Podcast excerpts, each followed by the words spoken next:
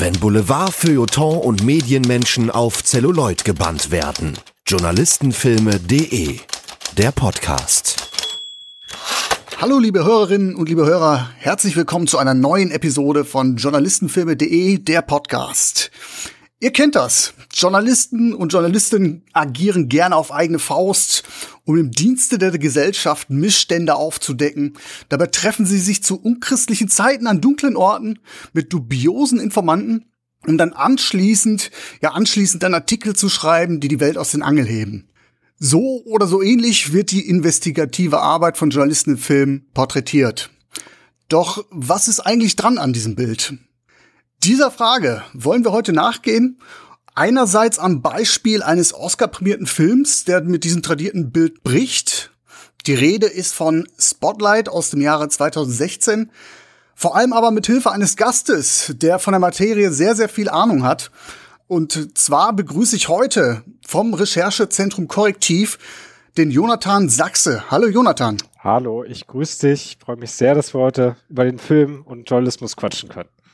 Ja, freut mich auch wahnsinnig, dass wir über dieses spannende Feld des Investigativjournalismus sprechen. Jonathan, du bist Investigativjournalist. Du zählst zu deinen Kernthemen, habe ich in deiner Vita gelesen, den Medikamentenmissbrauch und Doping im Sport, mhm. sowie Recherchen zu fragwürdigen Eigentümern am Immobilienmarkt. Und ferner heißt es in deiner Vita, du liebst es mit möglichst vielen Methoden zu Missständen in unserer Gesellschaft zu recherchieren und in Teams zu arbeiten. ist noch aktuell. es ist, man weiß ja nie bei der Vita, wann man die geschrieben hat, aber würde ich einem noch zustimmen, ja.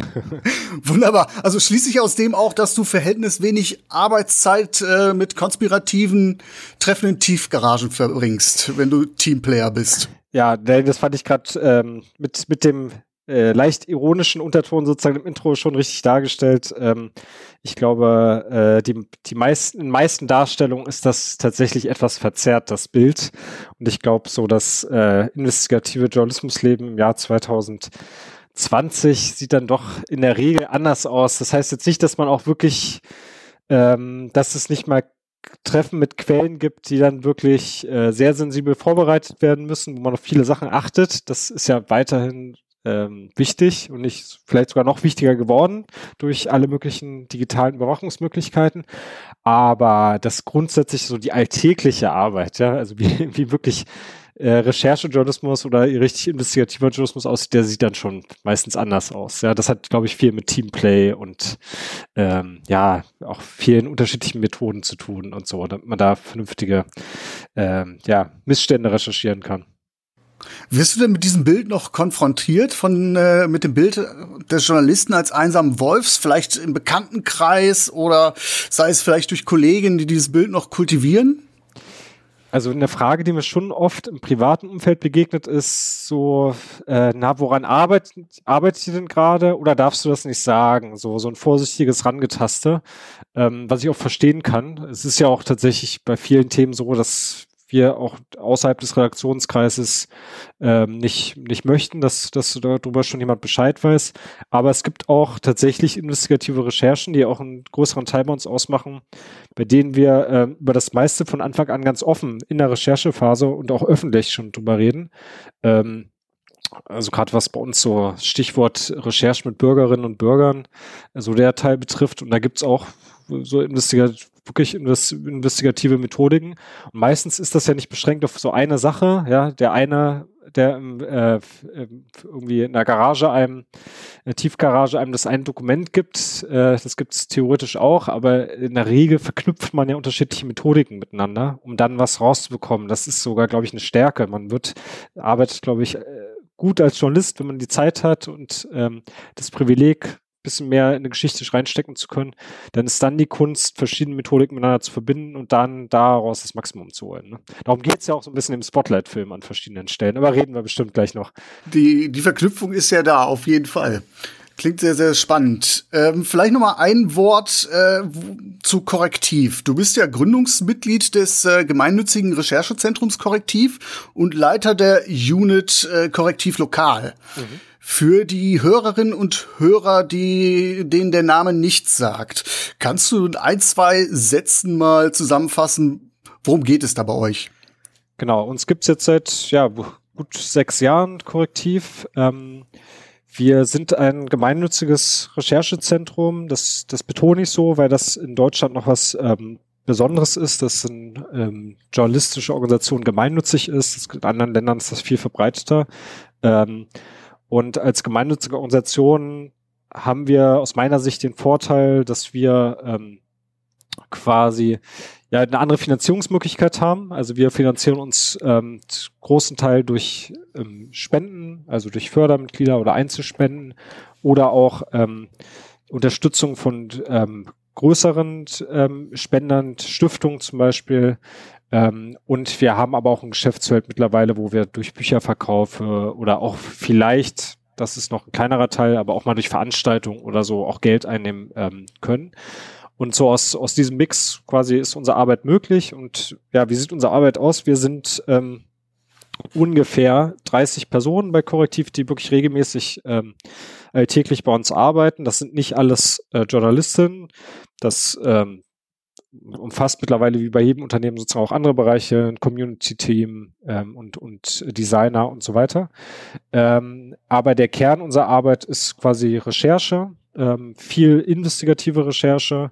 Wir sind also kein tagesaktuelles Medium, was quasi versucht, den Alltag zu covern und alle Sachen, die es dort gibt. Die US-Wahl zum Beispiel, die ähm, jetzt, wo wir den Podcast gerade aufnehmen, die ist jetzt gerade erst zwei Tage her. Ähm, da, äh, das ist jetzt nicht unser Themenfeld. Ähm, aber wir versuchen immer Themen zu identifizieren, bei denen wir glauben, die werden noch zu wenig behandelt ähm, oder die wurden noch gar nicht behandelt und nehmen uns dann ähm, Zeit, um das einmal sorgfältig zu recherchieren und ähm, dann meistens mit anderen, in der Regel klassischen Medienhäusern dann auch zusammen zu veröffentlichen. Also wir arbeiten quasi nach dem Steal or Story Prinzip. Ähm, die andere Medien müssen uns nichts dafür zahlen für die Geschichten, die wir recherchieren und aufschreiben. Man kann die immer bei uns äh, frei auf unserer Webseite lesen, aber wir haben auch Interesse daran, dass sie auch in vielen anderen Medien mit verbreitet werden und ähm, jetzt will jetzt nicht zu kleinteilig werden, aber das läuft dann sehr unterschiedlich je nach Recherche ab. Mal sind die von Anfang an bei der Recherche schon dabei, die Kooperationspartner mal ganz am Ende erst bei der Ausspielung. Und das zieht sich dann quasi durch Online. Äh, Radio kann auch ein Podcast sein, theoretisch, äh, TV, also Print auch, also alle Medien, die es so gibt. Ja, genau. Und dann vielleicht müssen wir uns korrektiv noch kurz sagen, ähm, es gibt quasi noch so ähm, weitere Standbeine von Korrektiv, die man vielleicht andere Leute eher kennen, weil die sich so entwickelt haben mit der Zeit. Ein ganz großes ist unsere Faktencheck-Abteilung. Also quasi hier sind sechs bis sieben Leute, die nichts anderes machen, außer mögliche machen. Wolltest du ihn noch ansprechen? Äh, ja, genau. Nee, da, da hatte ich jetzt, äh, hätte ich jetzt eh gesagt, äh, also selbst wenn man euch jetzt nicht kennt durch eure Lesestücke, also zumindest in Facebook kann man euch antreffen, auch wenn man es vielleicht nicht so, so registriert mit dem Namen Korrektiv. Ja, genau. Also das, das äh, ist einfach nochmal wichtig. Äh, das ist, ist auch eine ganz wichtige Arbeit bei uns, dass sozusagen einfach mögliche, mögliche Falschmeldungen geprüft werden und die können einem dann mal auf Facebook äh, begegnen durch so eine Markierung. Ähm, wenn, wenn besonders wenn Texte als möglicherweise falsch markiert wurden, dann äh, kann sein, dass Facebook einem das anzeigt und unseren Text auch nochmal dann ähm, quasi dazu verlinkt. Das gibt's aber auch bei Twitter und Google und so kann man das theoretisch auch angezeigt werden. Und dann gibt's noch, da würde ich jetzt aber nicht zu kleinteilig werden, noch so diverse andere ähm, Projekte, auch natürlich alle wichtig bei Korrektiv, die wir noch, so machen. Wir, also es mangelt nicht an Ideen, ähm, quasi neue Sachen zu machen. Und vielleicht jetzt aber nochmal, weil wir miteinander reden, ähm, der, der Bereich, für den ich hier noch zuständig bin, Korrektiv Lokal, der ist, ähm, da ist die Idee dahinter, das ist eigentlich auch so der Gründungsgedanke von Korrektiv nochmal in so einem extra Projekt jetzt dargestellt. Ähm, wir, wir wollen sozusagen die, ja, den Lokaljournalismus stärken und Recherchen, mehr Recherchen im Lokalen ermöglichen. So kann man das vielleicht herunterbrechen. Ähm, weil nun mal viele Lokalzeitungen das Problem haben, dass sie immer mehr zusammengespart werden. Ähm, manche gibt es gar nicht mehr, andere werden sozusagen äh, fusioniert und ähm, dann gibt es viele Regionen, wo es gar keine Lokaljournalistinnen mehr vor Ort gibt. Und ähm, wir können das Problem natürlich jetzt nicht im Großen lösen, aber wir versuchen so, so ein bisschen ja das anzustoßen, indem wir auch ähm, typische wichtige Lokalthemen recherchieren und dann den Lokalkolleginnen vor Ort dieses Material mitgeben, mit denen zusammen auch daran schon arbeiten und die können daraus dann leichter vor Ort auch Geschichten machen. Also da geben wir jetzt nicht einfach eine Geschichte ab, die die eins zu eins irgendwie abdrucken oder auf ihre Website packen sollen, sondern wir wollen quasi einen Anstoß geben mit Recherchematerial. Nur, dass man es einfach verstanden hat. Also wir machen jetzt zum Beispiel gerade Recherche zu häuslicher Gewalt, ja. Da recherchieren wir quasi einmal so dieses ganze Themenfeld, was, wie steigt häusliche Gewalt im Zuge der Pandemie an und was gibt's da für Probleme im Hilfesystem und so weiter. Und da bearbeiten wir jetzt schon eng mit Lokalredaktionen zusammen und dann ist das Ziel, dass wir irgendwann so eine Veröffentlichungswoche oder einen Monat haben, wo alle Lokalredaktionen, die Lust haben, in Deutschland dann zusammen zu dem Thema berichten. Und dann ähm, hoffen wir, dass wir dadurch so ein bisschen Lokaljournalismus in den Feld stärken können. So, jetzt habe ich aber auch genug vorgestellt. nee, wahnsinnig, wahnsinnig spannend. Ich bin die ganze Zeit irgendwie, wo knüpfe ich jetzt gerade an? Aber äh, ich denke, zu gegebener Zeit kommen wir da auf jeden Fall hin. Äh, vielleicht einfach nur den letzten Punkt aufzugreifen, verstehe ich das richtig? Ihr unterstützt dann Re Redaktionen, Lokalredaktionen, die wollen quasi mit eurer Expertise, aber auch durchaus mit eurer, mit euren Methoden, äh, Daten, die ihr aufbereiten könnt, um ihnen quasi dann einen Anschub äh, zu ermöglichen. Genau, also gerade das Datengetrieben ist total wichtig in dem Bereich, weil ja. wir können ja jetzt nicht einfach so eine allgemeine Geschichte recherchieren und dann sollen sie damit irgendwas machen. Äh, da sind sozusagen die Daten, die eigentlich die ideale Methodik, dass wir äh, zum Beispiel, wir hatten das Thema Lehrermangel, quasi die Lehrermangelsituation möglichst breit recherchieren und dann kann jeder für seine Region, jede Lokaljournalistin dann nachschauen, okay, wie ist bei mir in meiner Stadt das, kann das vergleichen mit anderen Regionen, die für die Berichterstattung noch relevant sind oder Bundesland oder so und daraus dann eigene Geschichten drehen. Also wir versuchen mal so lokale Datenankerpunkte zu bieten. Mhm. Okay. Ja, wie gesagt, sehr, sehr viele Anknüpfungspunkte. Vielleicht fange ich mal mit dem offensichtlichsten an. Und zwar steckt er im Name. Äh, Korrektiv, der Name, der erinnert ja auch so ein bisschen ans Kollektiv. Ich denke, das ist sicherlich beabsichtigt auch, oder? Also tatsächlich war ich in dieser Gründungs-, in dieser Namensstehungsphase relativ eng eingebunden. Am Ende ist es der Name geworden, der als erstes schon auf der Liste stand. Das ist ja oft, glaube ich, so, wenn Namen so entstehen. Zwischendurch waren da mal 200 Vorschläge drauf. Ähm, und äh, ja, das ist quasi genau, das, da kommen so mehrere Elemente zu, zusammen. Wir, genau, die das, Korrektur. Das, die Korrektur, auch, genau, ja, das Korrektiv für Missstände, aber auch im Kollektiv arbeiten. Unser Claim ist ja mittlerweile auch Recherchen für und mit der Gesellschaft. Ähm, das kommt, spielt alles so damit rein, hast du recht. Ja, äh, dieses Klischee, was wir jetzt gerade eingangs besprochen haben. Was meinst du, woher kommt das? Ist das wirklich nur ein, ein Bild, was aus Film entstanden ist, gerne transportiert wird, oder gab es mal eine Zeit, in der Journalisten so gearbeitet haben? Du meinst vor allem, dass der hinter verschlossenen Türen und alles heimlich genau, und so? Ja. Genau, hinter, hinter, Hinterzimmer. Also ich glaube, es gibt es tatsächlich auch immer noch. Ähm, ist, glaube ich, eine Mischung aus beiden. Das, ähm, das eine ist, es gibt, glaube ich, äh, Kolleginnen, die wirklich hervorragende Arbeit machen, aber auch wirklich so ticken, ja, also die Sachen lieber alleine machen, ganz sensibel sind, auch schon in der Redaktion kaum drüber reden wollen, was sie da jetzt eigentlich recherchieren. Ähm, denen fällt das ganz schwer, das so zu verlassen. Das will ich ihnen auch gar nicht vorwerfen, weil die, für die mhm. ist dann eher so das oberste Gebot äh, möglicherweise quasi Quellenschutz und jetzt nicht unbedingt, ich bin der beste Typ und äh, ich mache nur mein Ding. Das muss ja nicht die Motivation sein. Und gerade so Journalistinnen, die die so investigativen sind, da trifft man auch schnell Nerds, die so charakterlich manchmal auch äh, interessant sind, sage ich jetzt mal so. Also das, das finde ich jetzt gar nicht so komplett weit hergeholt. Aber was, glaube ich, sich im Großen hat sich schon verändert, weil wir, ähm, glaube ich, durchs Digitale, durch die, die, die, digitale Veränderung ja automatisch viel mehr Möglichkeiten haben, auch einfach zusammenzuarbeiten und unkompliziert zusammenzuarbeiten. Mhm. Da müssen wir natürlich irgendwie auf Sicherheit und sowas achten, aber ähm, das gab es ja in der Form vorher noch nicht. Also das war zumindest deutlich komplizierter, also Informationen zu teilen und zusammen an Sachen zu arbeiten. Und jetzt in der Corona-Zeit merken wir das als Redaktion ja schon allein extrem, wie wir quasi im digitalen Raum, haben wir vorher auch gemacht, aber jetzt immer besonders zusammenarbeiten. Und dadurch hast du ja nochmal eine ganz andere Möglichkeit. Und was da noch dazu kommt, ist, glaube ich, dass du, gerade wenn du so über mächtige Player versuchst zu recherchieren, die in der Regel ja auch eine ganz andere Infrastruktur mittlerweile haben und ja. sich äh, ganz typisch für den Journalismus, glaube ich, jetzt in unserem Jahrzehnt für so eine neue Entwicklung ist, dass sich halt versuchen, journalistische Kreise auch aus verschiedenen Ländern miteinander zu verbinden und zusammen einfach mehr Power zu haben. Ja, also wenn man jetzt irgendwie kennt ja jetzt die meisten, die wahrscheinlich diesen Podcast hören, da man hat ja schon ein spezielles äh, Zielpublikum hier, ähm, werden ja die prominenten Beispiele kennen. Ähm, die Recherchekooperation der Vergangenheit ähm, und gerade diese europäischen weltweiten Ko Kooperationen äh, mit Panama Papers ist ja immer so das Premium-Beispiel, ja. das erste, äh, recherchiert haben. Und das ist ja schon eine Entwicklung, die es vorher nicht gab. Und da müß, mussten viele, glaube ich, mussten für sich auch erstmal den Weg gehen zu sagen, wir machen uns jetzt ein Stück weit nackig mit unserer Recherche, vertrauen aber diesem Kreis, der äh, in diesen Beispielen quasi hunderte Journalistinnen, die ich gar nicht alle so gut kennen kann.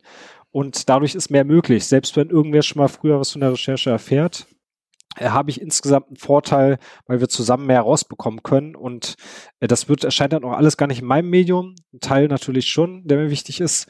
Aber ich, insgesamt ist es mein Anliegen quasi, ja, dass wir das Maximale rausholen aus, das Maximale über so einen Missstand berichten und dann gibt es halt weltweit Berichterstattung im besten Fall. Ähm, und das gab, ging so früher nicht so einfach. Das, das ist das Stichwort, glaube ich. Also die Möglichkeit, dass man tatsächlich dann auch äh, breiter berichten kann, breiter streuen kann. Äh, ist ja nicht verwerflich, äh, gewisse Dinge erstmal äh, vertraulich zu behandeln. Äh, äh, vielleicht auch dahingehend auch zu überlegen, wie lange recherchiere ich an dieser Geschichte, ohne dass mir die jemand wegnimmt. Das ist ja auch eine ökonomische Entscheidung, mhm. definitiv. Aber es gibt dann auch irgendwo einen Punkt, wo man sagt, die Welt ist so komplex geworden und es gibt so viele Möglichkeiten. Das kann jetzt, gerade wenn wir jetzt auf die Filme wieder rekurrieren, ein Einzelner gar nicht schaffen. Ja, ja, total ich spreche jetzt mal aus der aus meiner Erfahrung als eifriger Konsument von Journalistenfilmen. Da ist dieser einsame Wolf natürlich ein dramaturgischer Kniff.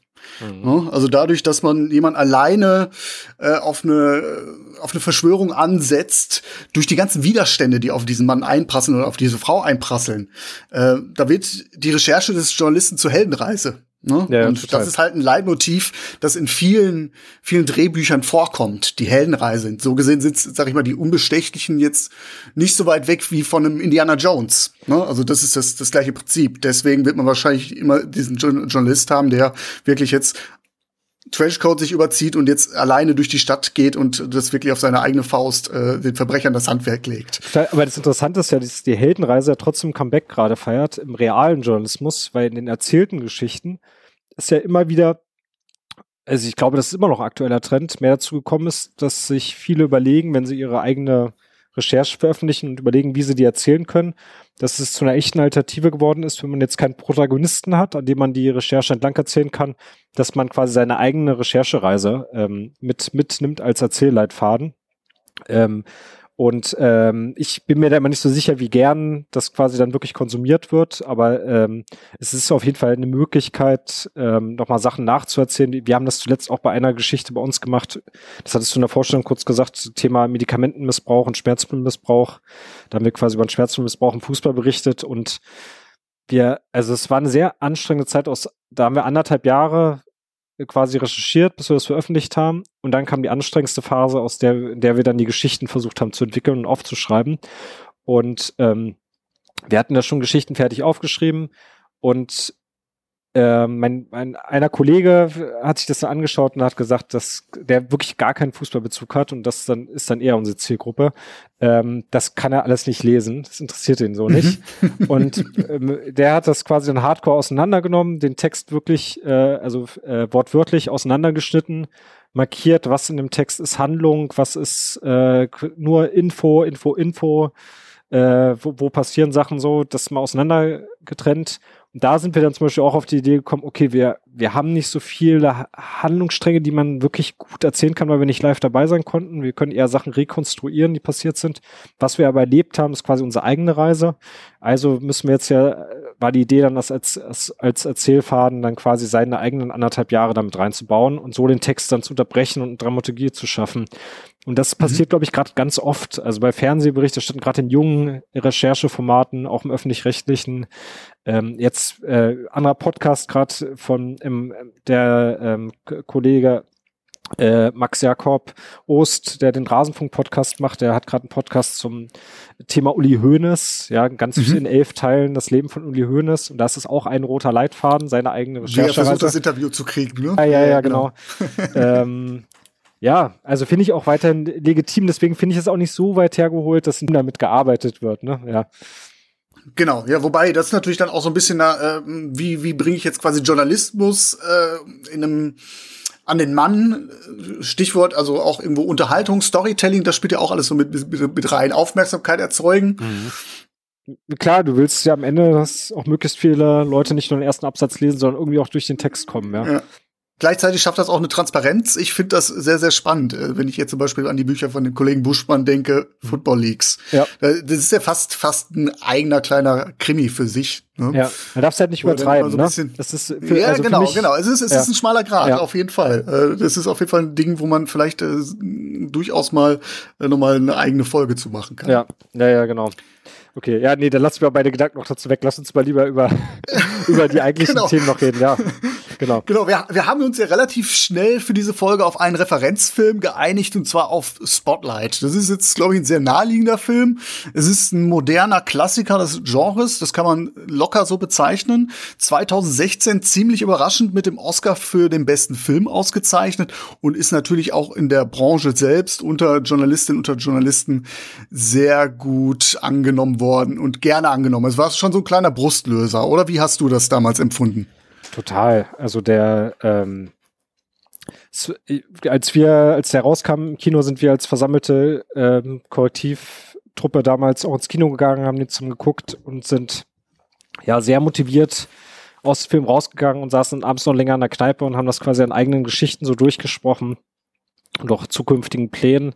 Und das finde ich immer noch. Ich habe den jetzt das zweite Mal als Vorbereitung jetzt auf den Podcast nochmal äh, mir angeschaut, also mit ein paar Jahren Abstand und habe immer noch genau denselben Effekt, dass das absoluter Motivationsfilm für mich ist, ähm, weil der eben wirklich aus meiner Sicht sehr nah an der Realität dran ist. Auch alles, was ich so weiß rund um den Podcast, äh, Film, wie der entstanden ist, ist es tatsächlich sehr nah an der Realität. Er ist sogar an ein paar Stellen, können wir gleich nochmal drüber reden, glaube ich, haben sie extra Sachen weggenommen, die zu ähm, die, glaube ich, für manche äh, zu künstlich gewesen wären, obwohl sie real waren. Ähm, Habe ich jetzt von der Kollegin gerade nochmal erzählt bekommen. Mhm. Und ähm, das, das ist schon, ist schon so. Wir, wir haben jetzt kollektiv sogar ähm, auf Grundlage des Films unseren äh, wöchentlichen Newsletter für uns ein ganz wichtiges Format. Da folgen ganz viele Menschen folgen diesem Newsletter, äh, der immer samstags erscheint, der Spotlight Newsletter, haben ihn deswegen so genannt nach dem Film, ähm, weil das irgendwie dann zumindest in, in der Branche, aber auch ein bisschen darüber hinaus dann einfach so ein Schlagwort war. Ähm, und mit dem Begriff arbeiten ja auch einfach, einfach weiter noch viele. Ja.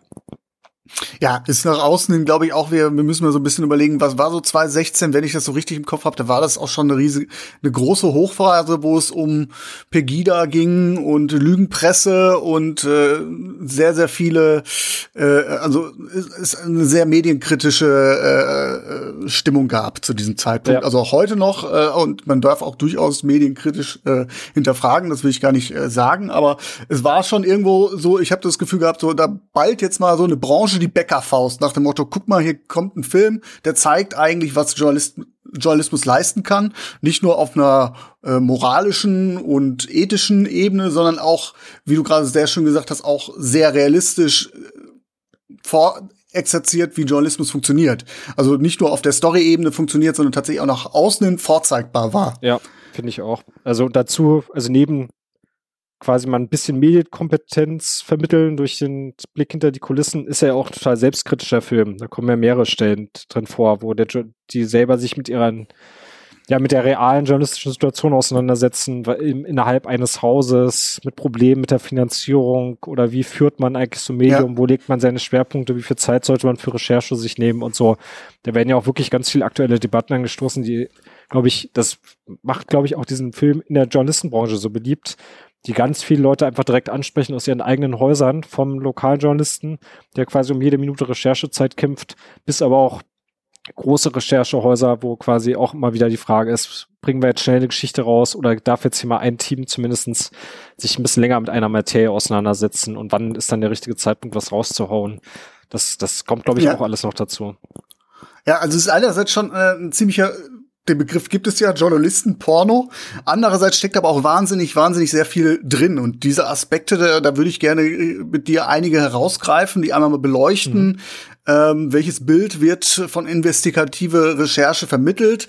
Ähm, wie realistisch ist das Bild? Wir machen den Abgleich so ein bisschen mit der Realität, mit euren Erfahrungen und äh, ja, es gibt auch einen sehr konkreten Anknüpfungspunkt, wie ich in der Recherche dann äh, nochmal festgestellt habe, äh, wo es dann, äh, sag ich mal, auch einen äh, inhaltlichen Connex gibt zwischen Korrektiv und Spotlight, aber dazu vielleicht am, äh, später mehr. volles Programm, glaube ich, äh, haben wir. Ich würde ganz, ganz, ganz kurz zusammenfassen, worum es geht. Und zwar, äh, wer den Film noch nicht gesehen hat, äh, also die Geschichte basiert auf wahren Begebenheiten und zwar dreht sich die Geschichte um äh, Investigativjournalisten des Boston Globe. Äh, und zwar genau genommen äh, der Recherche-Unit des Boston Globes, die heißt nämlich Spotlight. Und die decken Anfang der 2000er Jahre einen Missbrauchsskandal in der katholischen Kirche auf. Anfangs glauben die Reporter, äh, man habe es so mit einer ungewöhnlichen Häufung von Einzelfällen zu tun, bis sie aber dann doch tiefer graben aus gewissen, ja, unter gewissen Voraussetzungen äh, und feststellen, dass das Ausmaß doch größer ist als gedacht und nicht nur eine Häufung von Einzelfällen, sondern es hier auch um einen systemischen Missbrauch geht und auch um eine systemische Vertuschung. Also es hat eine riesengroße, es nimmt immer größere Dimensionen an und der Film zeigt eigentlich, wie die Journalisten hinter diese Geschichte gekommen sind. Ganz klar, der Film ist ein Plädoyer für einen, ja, für, für, für einen äh, aufrichtigen und verantwortungsvollen und beharrlichen Journalismus. Das so grob zur Handlung. Mhm. Einzelne Punkte greifen wir uns raus. Wie findest du den Film denn grundsätzlich? Du hast ja gerade schon einiges gesagt. Genau, also ich grundsätzlich finde ihn sehr authentisch. Das kam, glaube ich, jetzt eben schon rüber bei dem, was ich gesagt habe. Ähm, ich finde gut, dass er nicht aus meiner Sicht ähm, nicht so sehr vereinfacht, sondern auch das Komplizierte zulässt an mehreren Stellen. Ist so mein Eindruck. Also ich habe mich an vielen Stellen in, aus meiner alltäglichen Arbeit und so typischen Konflikten, die man hat, wiedergefunden. Ähm, dafür lässt er aus meiner Sicht genug Raum, dass ich jetzt nicht das Gefühl habe, dass es jetzt hier so ein relativ klarer Erzählfaden, sondern es gibt auch schon noch ein paar Abbiegungen. Äh, klar ist nur von Anfang an, irgendwann kommt eine tolle Geschichte raus, aber ähm, der lässt auch noch ein bisschen was zunehmen bei und so ein paar äh, ja, Nebenfiguren und so. Ähm, ja, das Ende ja. ist nicht überraschend, das ist wirklich so. Der Film bezieht, zieht seine Spannung eigentlich aus dem Prozess der Recherche. Ja, ja, ja genau. ähm, ja, und er, ähm, was ja jetzt so aus meiner subjektiven Perspektive ich gut finde, der lässt mir halt, der gibt mir so ganz viele Möglichkeiten, meine eigene Arbeit weiterzudenken und an ein paar Stellen auch zu hinterfragen. Und ich gehe jetzt beim zweiten Mal lesen, hatte ich jetzt auch schon so ein bisschen im Kopf, wir wollen ja auch darüber reden, bin ich noch ein bisschen anders rangegangen, vielleicht als beim ersten Mal. Aber es gab so mehrere Punkte, wo ich dachte, ah, stimmt, guter Punkt, den muss ich mir noch mal kurz hier ein Stichwort aufschreiben und so.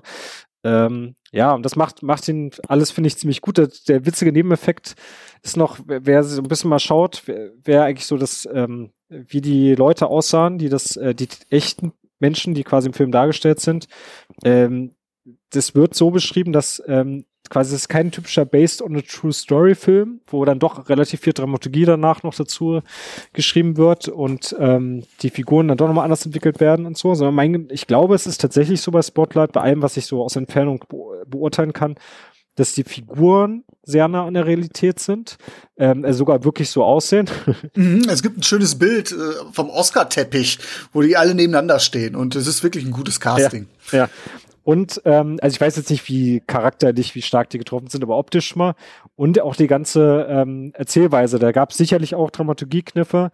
Aber nur mal dieses eine Beispiel, was ich eben schon angedeutet habe, das hatte mir eine Kollegin, wir haben jemand hier, ähm, einen Kollegen, der äh, aus den USA kommt, ähm, der sich auch sehr damit auseinandergesetzt hat und jetzt mittlerweile in Berlin lebt. Der hat gesagt, ähm, es gibt eine Szene im Film, da geht's um, um den einen Journalisten, der entdeckt, dass einer der ähm, Priester, die sich an ähm, ja die die Kinder mutmaßlich missbraucht haben oder nicht nur mutmaßlich, sondern sich ja Kinder missbraucht haben, dass der äh, quasi in der eigenen Nachbarschaft lebt und in echt soll es so gewesen sein, dass der nicht nur ein paar Häuser weiter lebte, also im Film läuft er erstmal quasi, als er das merkt, quasi durch die Straßen, bis er endlich vom Haus steht. Genau, ist irgendwie ein, zwei Blöcke weiter. Ja, genau, ja. Wirklich im Nachbarhaus gelebt hat. Also, und das soll, haben sie scheinbar umgeschrieben, weil es sonst ah, okay. zu schräg gewesen wäre. Ja, also man hätte das vielleicht einem sonst nicht abgenommen, dass es wirklich das Nachbarhaus ist. Ähm, das habe ich jetzt allerdings nur vom Kollegen, aber ich nehme mal an, der, der hat das aus seriösen Quellen, ja. Ich habe das jetzt nicht selbst nochmal ah, verifiziert. Okay. Das ist, das ist, das ist spannend. Aber tatsächlich, das wäre dann so, so ein Uncanny Valley-Effekt, wo man sagt so, boah, das ist aber wirklich drüber. Das, das ja. ist, das kann nicht sein. Ja, ja, ja. Kann ich, kann ich nachvollziehen. Generell ist der Film ja einer, was ich sehr, sehr schön finde. Das ist ein sehr, ein Film mit einer sehr nüchternen Erzählweise ist. Also wenn man jetzt offen und ehrlich fragt, ist das ein Oscar-Film?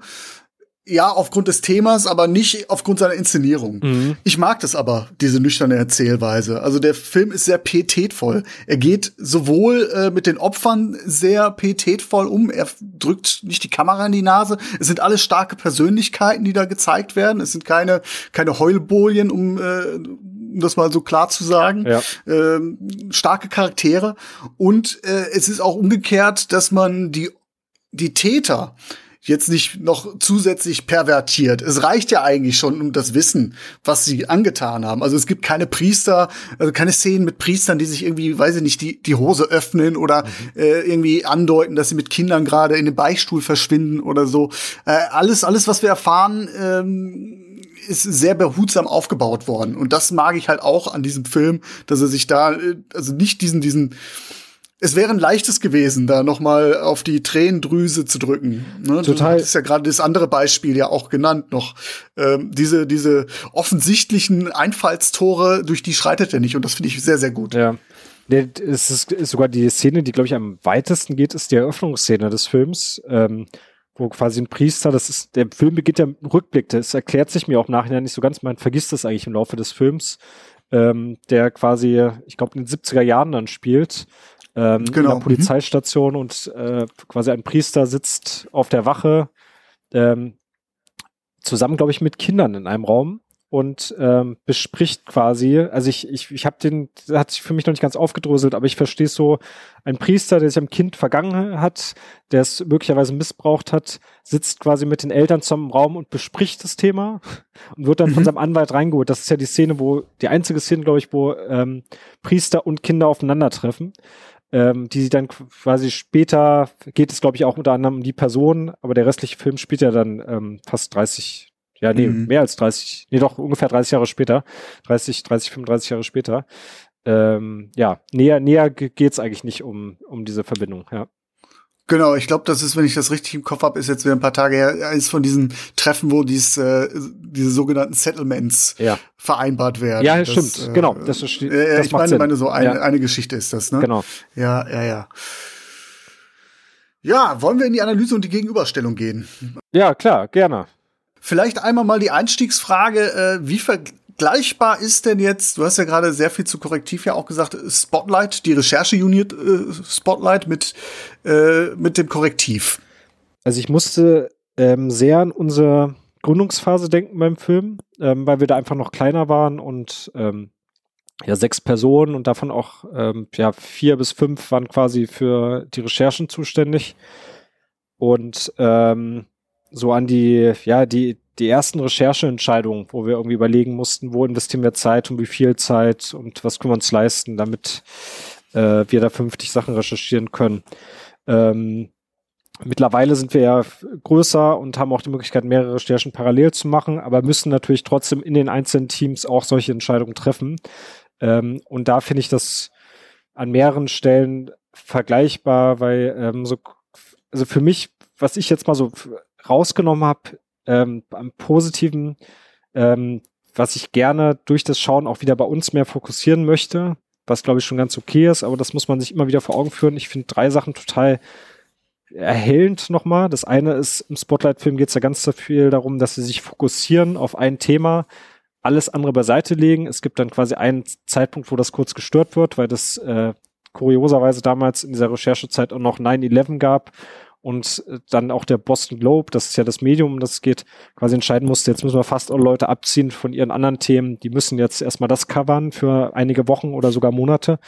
Aber sonst. Was den Charakter Michael Resendes ja richtig zur Weißglut treibt, was mhm. natürlich für Außenstehende erstmal so, Junge, da ist jetzt hier nationale äh, Katastrophe und du äh, denkst da jetzt an deine eigene Geschichte. Aber das ist tatsächlich auch ein Aspekt, ja. Total. Also du bist einfach im, im Tunnel und den Tunnel muss man aber auch Raum geben. Das ist eine Möglichkeit, dass man sich fokussieren kann. Ich merke das selber. Ich habe immer wieder so Phasen bei, bei Korrektiv, die entstehen ganz automatisch, wo ich so zwei, drei, vier Recherchebaustellen parallel habe und es ist total herausfordernd, sich zu entscheiden, wo, wie man sich jetzt richtig fokussiert, um dann auch weiterzukommen in den Themen und nicht nur mhm. so halbgare Sachen machen zu können.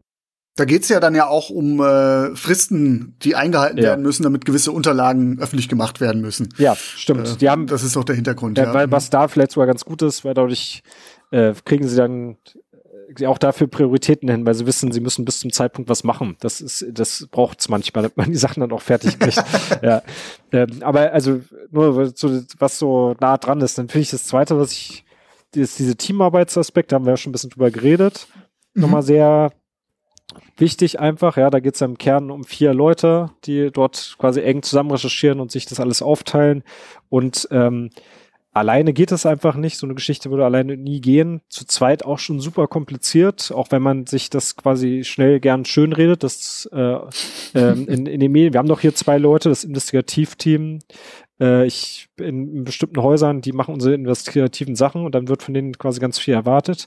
Das ist ein Thema und es ist auch eine mega Entscheidung zu sagen, ihr alle zusammen quasi mit dem Gehalt äh, äh, macht jetzt nichts anderes. Ja, wir erhoffen uns von euch einen ganz wichtigen qualitativen Output. Ihr dürft monatelang müsst ihr, die machen wahrscheinlich auch noch, schreiben auch ein paar andere Geschichten mit, die jetzt im Film nicht dargestellt werden, aber es ist für eine Tageszeitung eine riesen Entscheidung zu sagen, wir ziehen euch aus dem Alltag ab ähm, und ihr, ihr dürft da jetzt als Team wirklich an der Sache arbeiten. Wir glauben daran, dass das insgesamt unsere Zeitung voranbringt. Mhm. Das ist ja der entscheidende, entscheidende Clou, weil der, die Ausgangssituation ist so, dass der Boston Globe einen neuen Chefredakteur kriegt. Ist das ein Chefredakteur? Ich glaube ja, schon. Ist ein bisschen kompliziert, die Struktur am Anfang, ne? weil das immer Herausgeber und Chefredakteur ist, quasi gleichgestellt wird. Ja. Genau, genau. Aber auf jeden Fall kommt da ein neuer Mann ins Haus, der den Blick von außen auch mitbringen soll und der hat ganz offensichtlich einen Sparauftrag. Ja. Äh, wir sind mitten in der Printkrise und es ist klar, dieser Mann wird irgendwo den Rotstift ansetzen. Er trifft sich auch mit den ganzen Leuten, mit den ganzen ganzen Abteilungsleitern und äh, hier gespielt von Michael Keaton. Äh, und ihm ist schon eigentlich klar, okay, der wird uns jetzt hier irgendwie, äh, wir sind die die Abteilung, die offensichtlich, also zumindest nach außen hin wahrscheinlich den äh, geringsten Output hat an Anzahl von Artikeln. Äh, vier Mann abgestellt, die aber jetzt sage ich mal ganz salopp gesagt ein Jahr irgendwie über eine Geschichte brütet und dann ein paar Artikel raushaut. Der Typ wird uns definitiv äh, zusammenstreichen. Und äh, ist es tatsächlich so, dass Leafs Schreiber, Marty Barron, äh, so heißt der Redakteur, ähm, dann ganz klar sagt, nee, ihr seid wichtig, ihr, ich will die Zeitung unersetzlich machen und dafür brauchen wir Geschichten, die andere so nicht im Blatt haben. Und so gerät er dann eigentlich quasi dieser, dieser Rettungsschirm, der über Spotlight hängt. Total. Das ist, und das hängt wirklich ähm, ganz viel am Ende von der Chefredaktion ab, weil die Chefredaktion ja muss den Ellbogen ausfahren vor ähm, ne, äh, normalerweise dem Verlag, ja, wo quasi muss ich am Ende argumentieren können. Der wird wahrscheinlich auch einmal im Monat mit den mindestens mit den Leuten zusammensitzen und die gucken auf die Zahlen und sowas. Ähm, und der muss quasi selbstbewusst sich ja, das argumentieren, warum so ein Team finanziert werden soll, äh, dafür Ressourcen bereitgestellt werden sollen und nicht noch fünf Leute, die quasi schnell andere Nachrichten machen.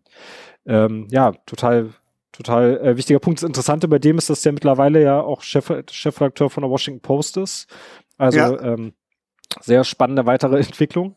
Ähm, und ich glaube, in dem Film wird auch mal wieder thematisiert, auch eine entscheidende Figur ist, weil er nur mal von außen kommt ähm, und nicht in dieser Gegend aufgewachsen ist und quasi nochmal einen Blick von außen hat, wo er nicht in diesen Interessenskonflikt drin steckt und dadurch auch. Genau wie. Ja, das ist ja, wird, zieht ja durch den ganzen Film, die Konflikte, in denen sich selber Leute befinden. Ja wie, wie heißt es da so schön? Er ist ein Jude in einer katholischen Stadt, der Baseball hasst. genau. also völlig der Fehlerplatz. Genau. Der kennt diese ganzen Menschen Komm. nicht, die ihm auf der Straße begegnen und alle anderen in die Hände schütteln und er hat ja auch wenig Interesse für die typischen Themen dort und so, aber genau das braucht's. Ja, ja, genau. Man hat einfach die, die, die Angst, dass er da überhaupt kein Gespür dafür hat. Ähm, ein gewisses Gespür ist auch wichtig. Dafür hat er ja aber auch Ma Michael Keaton und er kann es, äh, Marty Barron kann das dann ganz äh, objektiv betrachten. Ja.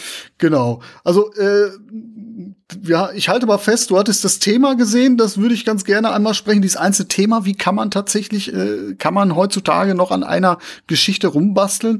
Die Teamarbeit als Aspekt und hattest du noch einen dritten? Ich glaube, ich habe dich ja, unterbrochen. Ähm ja, so Sachen, die ich mitgenommen habe, Relevanz vielleicht noch als, als letzten ja. Punkt. Ähm, das, ich finde es ganz wichtig, sich genügend Zeit zu nehmen und zu überlegen. Das hat, hängt sozusagen mit der Fokussierung zusammen.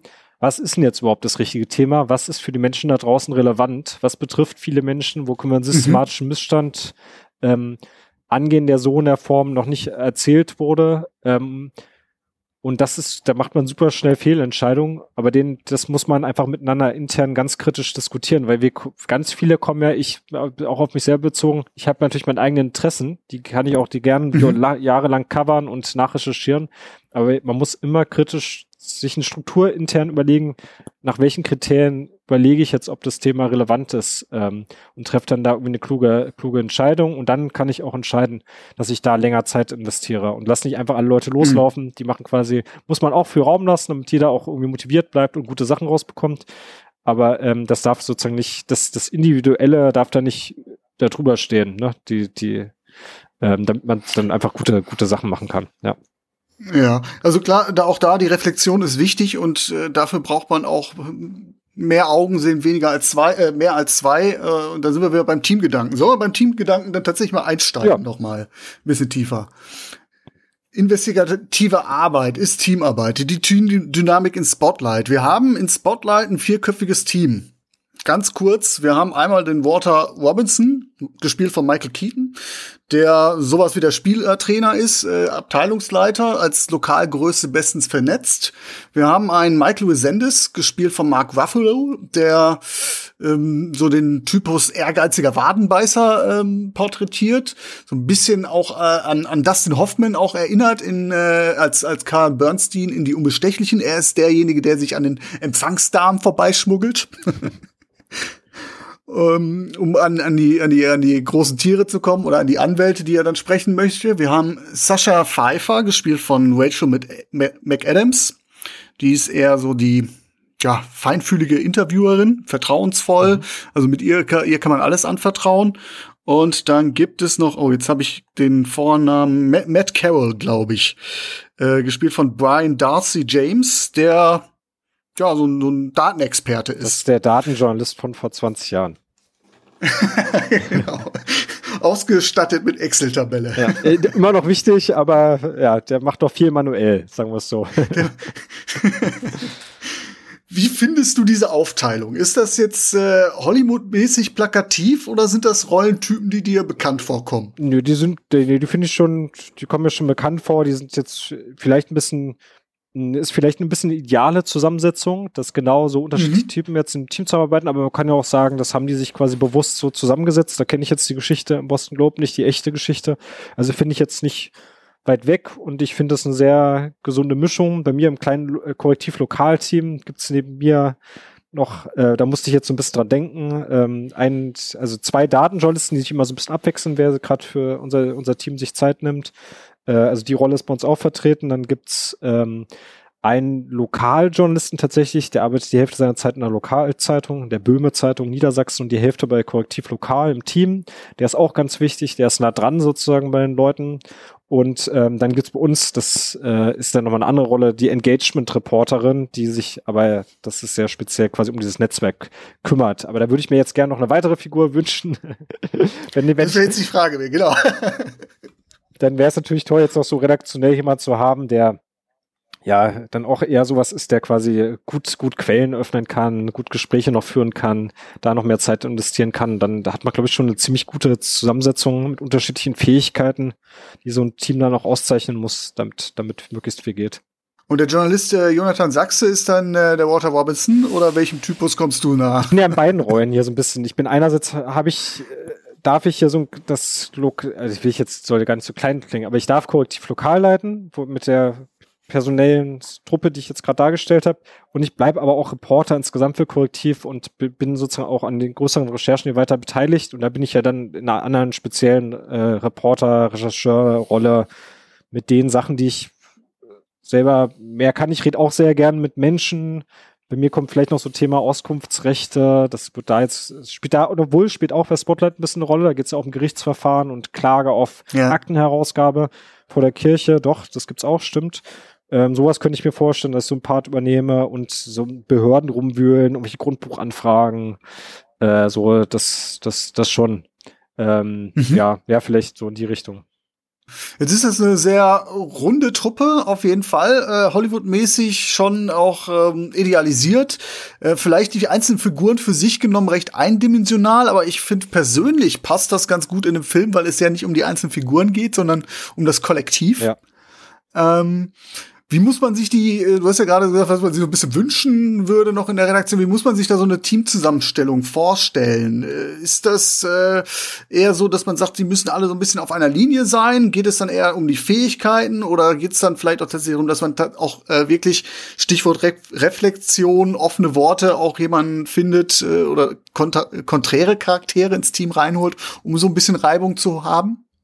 Ähm, ja, ich glaube, es sind zwei Themenfelder. Das eine ist, wie muss eine Redaktion insgesamt aufgestellt sein, äh, damit sie auch einfach nah genug an den Menschen dran sind und ähm, also Hard Skills und Soft Skills quasi. Ja, weil das eine ist ja schon ein sehr aktuelles Thema, wo alle Redaktionen, glaube ich, in Deutschland immer noch viel zu weit hinterher sind. Wie divers stelle ich eine Redaktion auf? Was für Hintergründen kommen wir eigentlich? Sind wir alles irgendwie so elitäre ähm, Menschen, die studiert haben und irgendwie aus ziemlich gesicherten sozialen Umfeld kommen, sind wir dann überhaupt mhm. die richtigen, die sozusagen ja die Themen vieler Menschen bei uns in Deutschland ähm, covern können. Das ist das eine, wo wir Riesenprobleme weiterhin haben, aber es wird immer mehr zum Thema gemacht. Und das andere ist dann jetzt quasi, wie kriegt man so eine Recherche gut im Team strukturiert? Da würde ich jetzt nicht sagen, auf Teufel komm raus, die müssen sich irgendwie ganz viel reiben, äh, damit da was Gutes entsteht. Aber man muss dann auf jeden Fall in der Lage sein, ähm, ja, schon kontrovers intern diskutieren zu können, ohne dass jeder, wie man da quasi mhm. nur so Eitelkeiten aufeinandertreffen. Und gleichzeitig muss man auch harmonisch sein und miteinander einfach an die Fähigkeiten der anderen glauben. Es hilft jetzt nichts, wenn jeder von sich denkt, ah, wenn ich, ich wäre jetzt die beste Person, um mit der nächsten Quelle zu reden und äh, übergibt mhm. dann nicht so Sachen. Also das ist zum Beispiel Sache, die kenne ich von mir selber. Wenn bei uns neue Leute anfangen oder zum Beispiel jemand ein Praktikum macht, dann muss ich für mich auch immer bereit sein, das muss ich auch lernen, hat, geht mir, geht jetzt, glaube ich, immer besser zu sagen, diese Gespräche, die traue ich jetzt quasi einer Person zu, die vielleicht noch relativ jung im Journalismus ist, äh, oder mhm. die ich noch nicht so gut kenne, und die wird da schon das Maximum rausholen. Das Gespräch muss ich jetzt nicht führen, weil ich irgendwie denke, ich bin der tollste Hecht.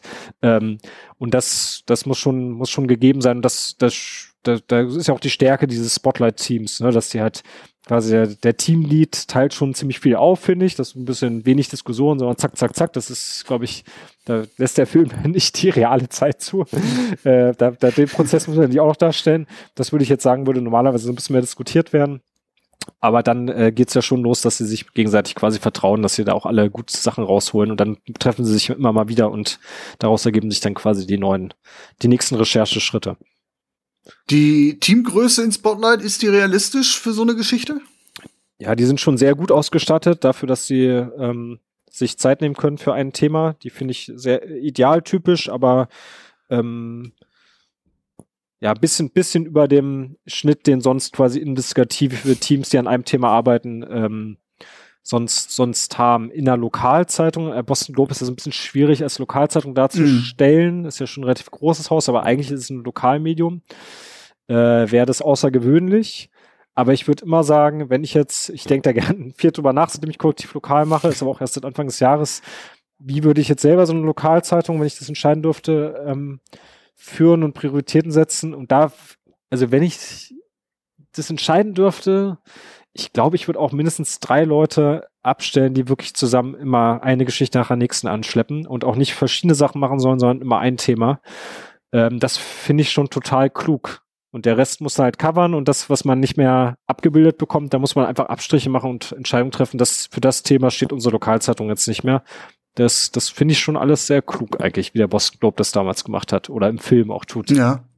Definitiv. Ist auf jeden Fall, äh, also vier ist, äh, das kann ich so aus meiner Erfahrung, äh, bin ja eher so im lokalen, äh, in der Wochen- und äh, Tagesberichterstattung unterwegs gewesen. Also da werden vier schon, also äh, da, da brauchte man gar nicht dran zu denken. Ja.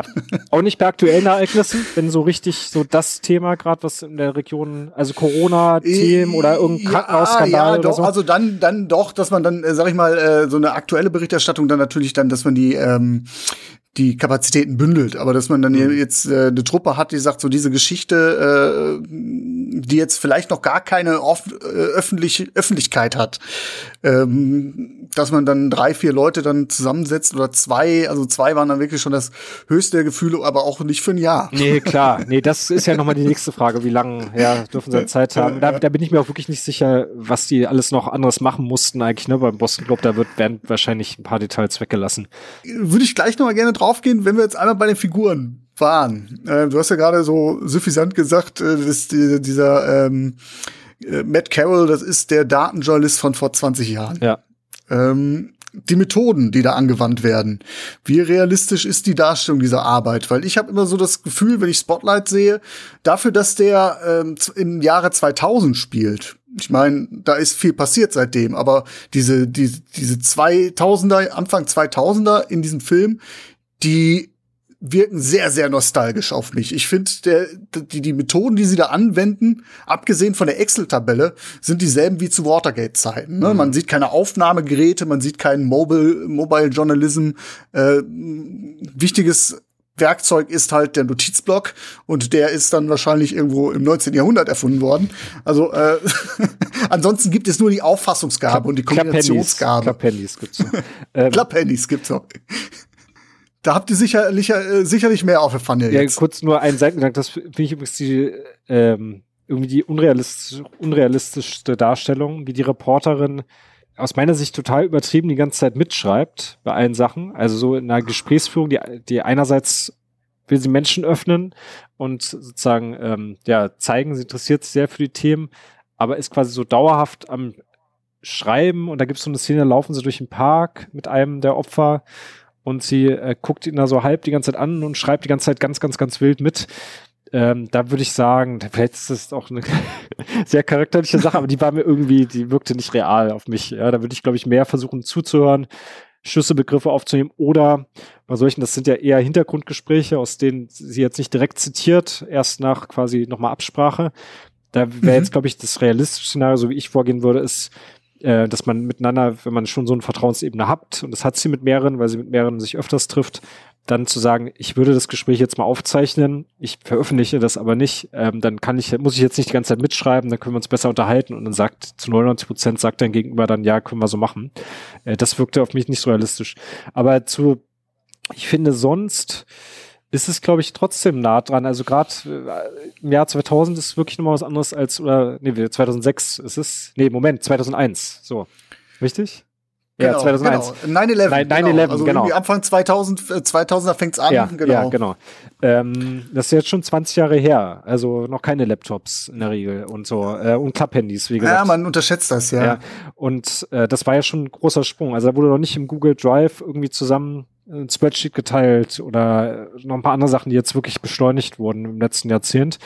Ähm, also methodisch, klar, es geht ganz viel um Quellentreffen und Quellen öffnen. Ähm, es geht aber auch um Akten besorgen. Das ist diese Kirchenauskunftsklage.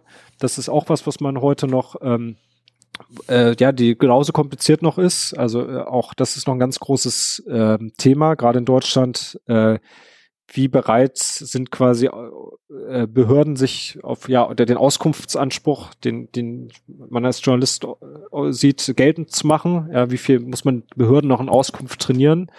Ähm, und da interessant ist, dass in den USA ist, ist ja der Auskunftsanspruch deutlich weiter und die Veröffentlichung von Informationen als in Deutschland. Das sieht man auch in dem Film vor 20 Jahren schon, weil ein entscheidender Clou bei dieser Recherchereise, die die erleben, ist ja, dass der ähm, eine Anwalt, der die ganzen Opfer vertritt, ähm, dem ein Trick einfällt, dass er quasi die, äh, es geht ja an einer Stelle darum, dass quasi entscheidende Akten ähm, mhm. verschwinden aus dem Archiv und er holt die quasi nochmal hervor, indem er nochmal ähm, quasi sie als Beweismittel anführt zu einer Klageschrift, glaube ich. Und in den USA haben wir aus meiner journalistischen Sicht ein tolles System, dass ganz viele ähm, Prozessakten automatisch ja mit veröffentlicht werden und veröffentlichungspflichtig sind. Das äh, kennen wir so in Deutschland mhm. gar nicht. Und dadurch gibt es dann quasi die Möglichkeit, dass sie plötzlich zugreifen können. Also das ist auch eine Methodik, die würde ich sagen, die würde man jetzt genauso 20 Jahre später, vielleicht sogar mit in Absprache mit Juristen, würde man sowas noch hinkriegen. Und dann dieses Datenjournalistische, da würde man, glaube ich, im Kleinen-Kleinen anders arbeiten aber dieser Grundgedanke, den äh, erkläre ich, glaube ich, nochmal kurz, ne, was das Datenjournalistische ist in dem Film. Sehr gerne. Ja, ähm, sie, sie kommen ja auf die Idee, in diese ähm, Jahrgangsbücher zu schauen, ähm, in denen man nachvollziehen kann, wo sind die Priester eigentlich ähm, jeweils stationiert gewesen, sage ich jetzt mal, ähm, und wann sind sie gewechselt und aus welchem Grund. Und dann steht, kommen sie quasi auf diese äh, Begrifflichkeiten, unter anderem krankheitsbedingt, äh, an denen sie dann erkennen, ah, das könnte ein Hinweis sein, dass der, die Person versetzt wurde und äh, sehr möglicherweise, weil, weil sie sich, ähm, weil sie äh, Kinder missbraucht hat.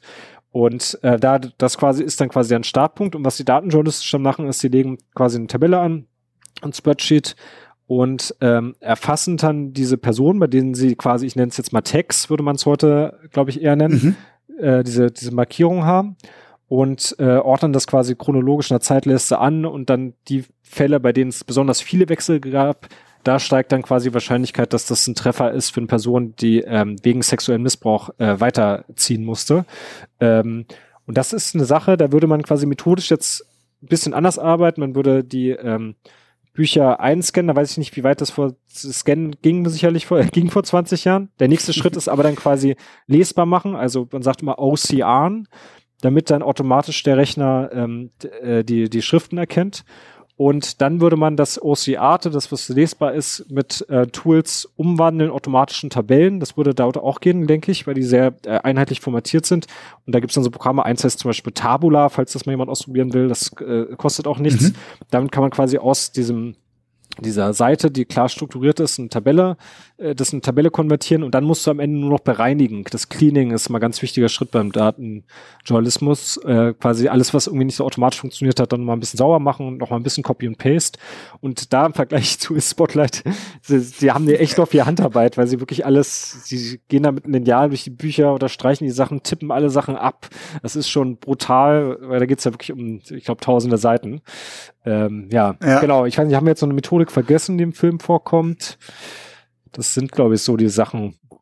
Ja, ich, ich finde es gar nicht so weit weg. Ich glaube, im kleinen Kleinen kann man das genauso heute noch machen.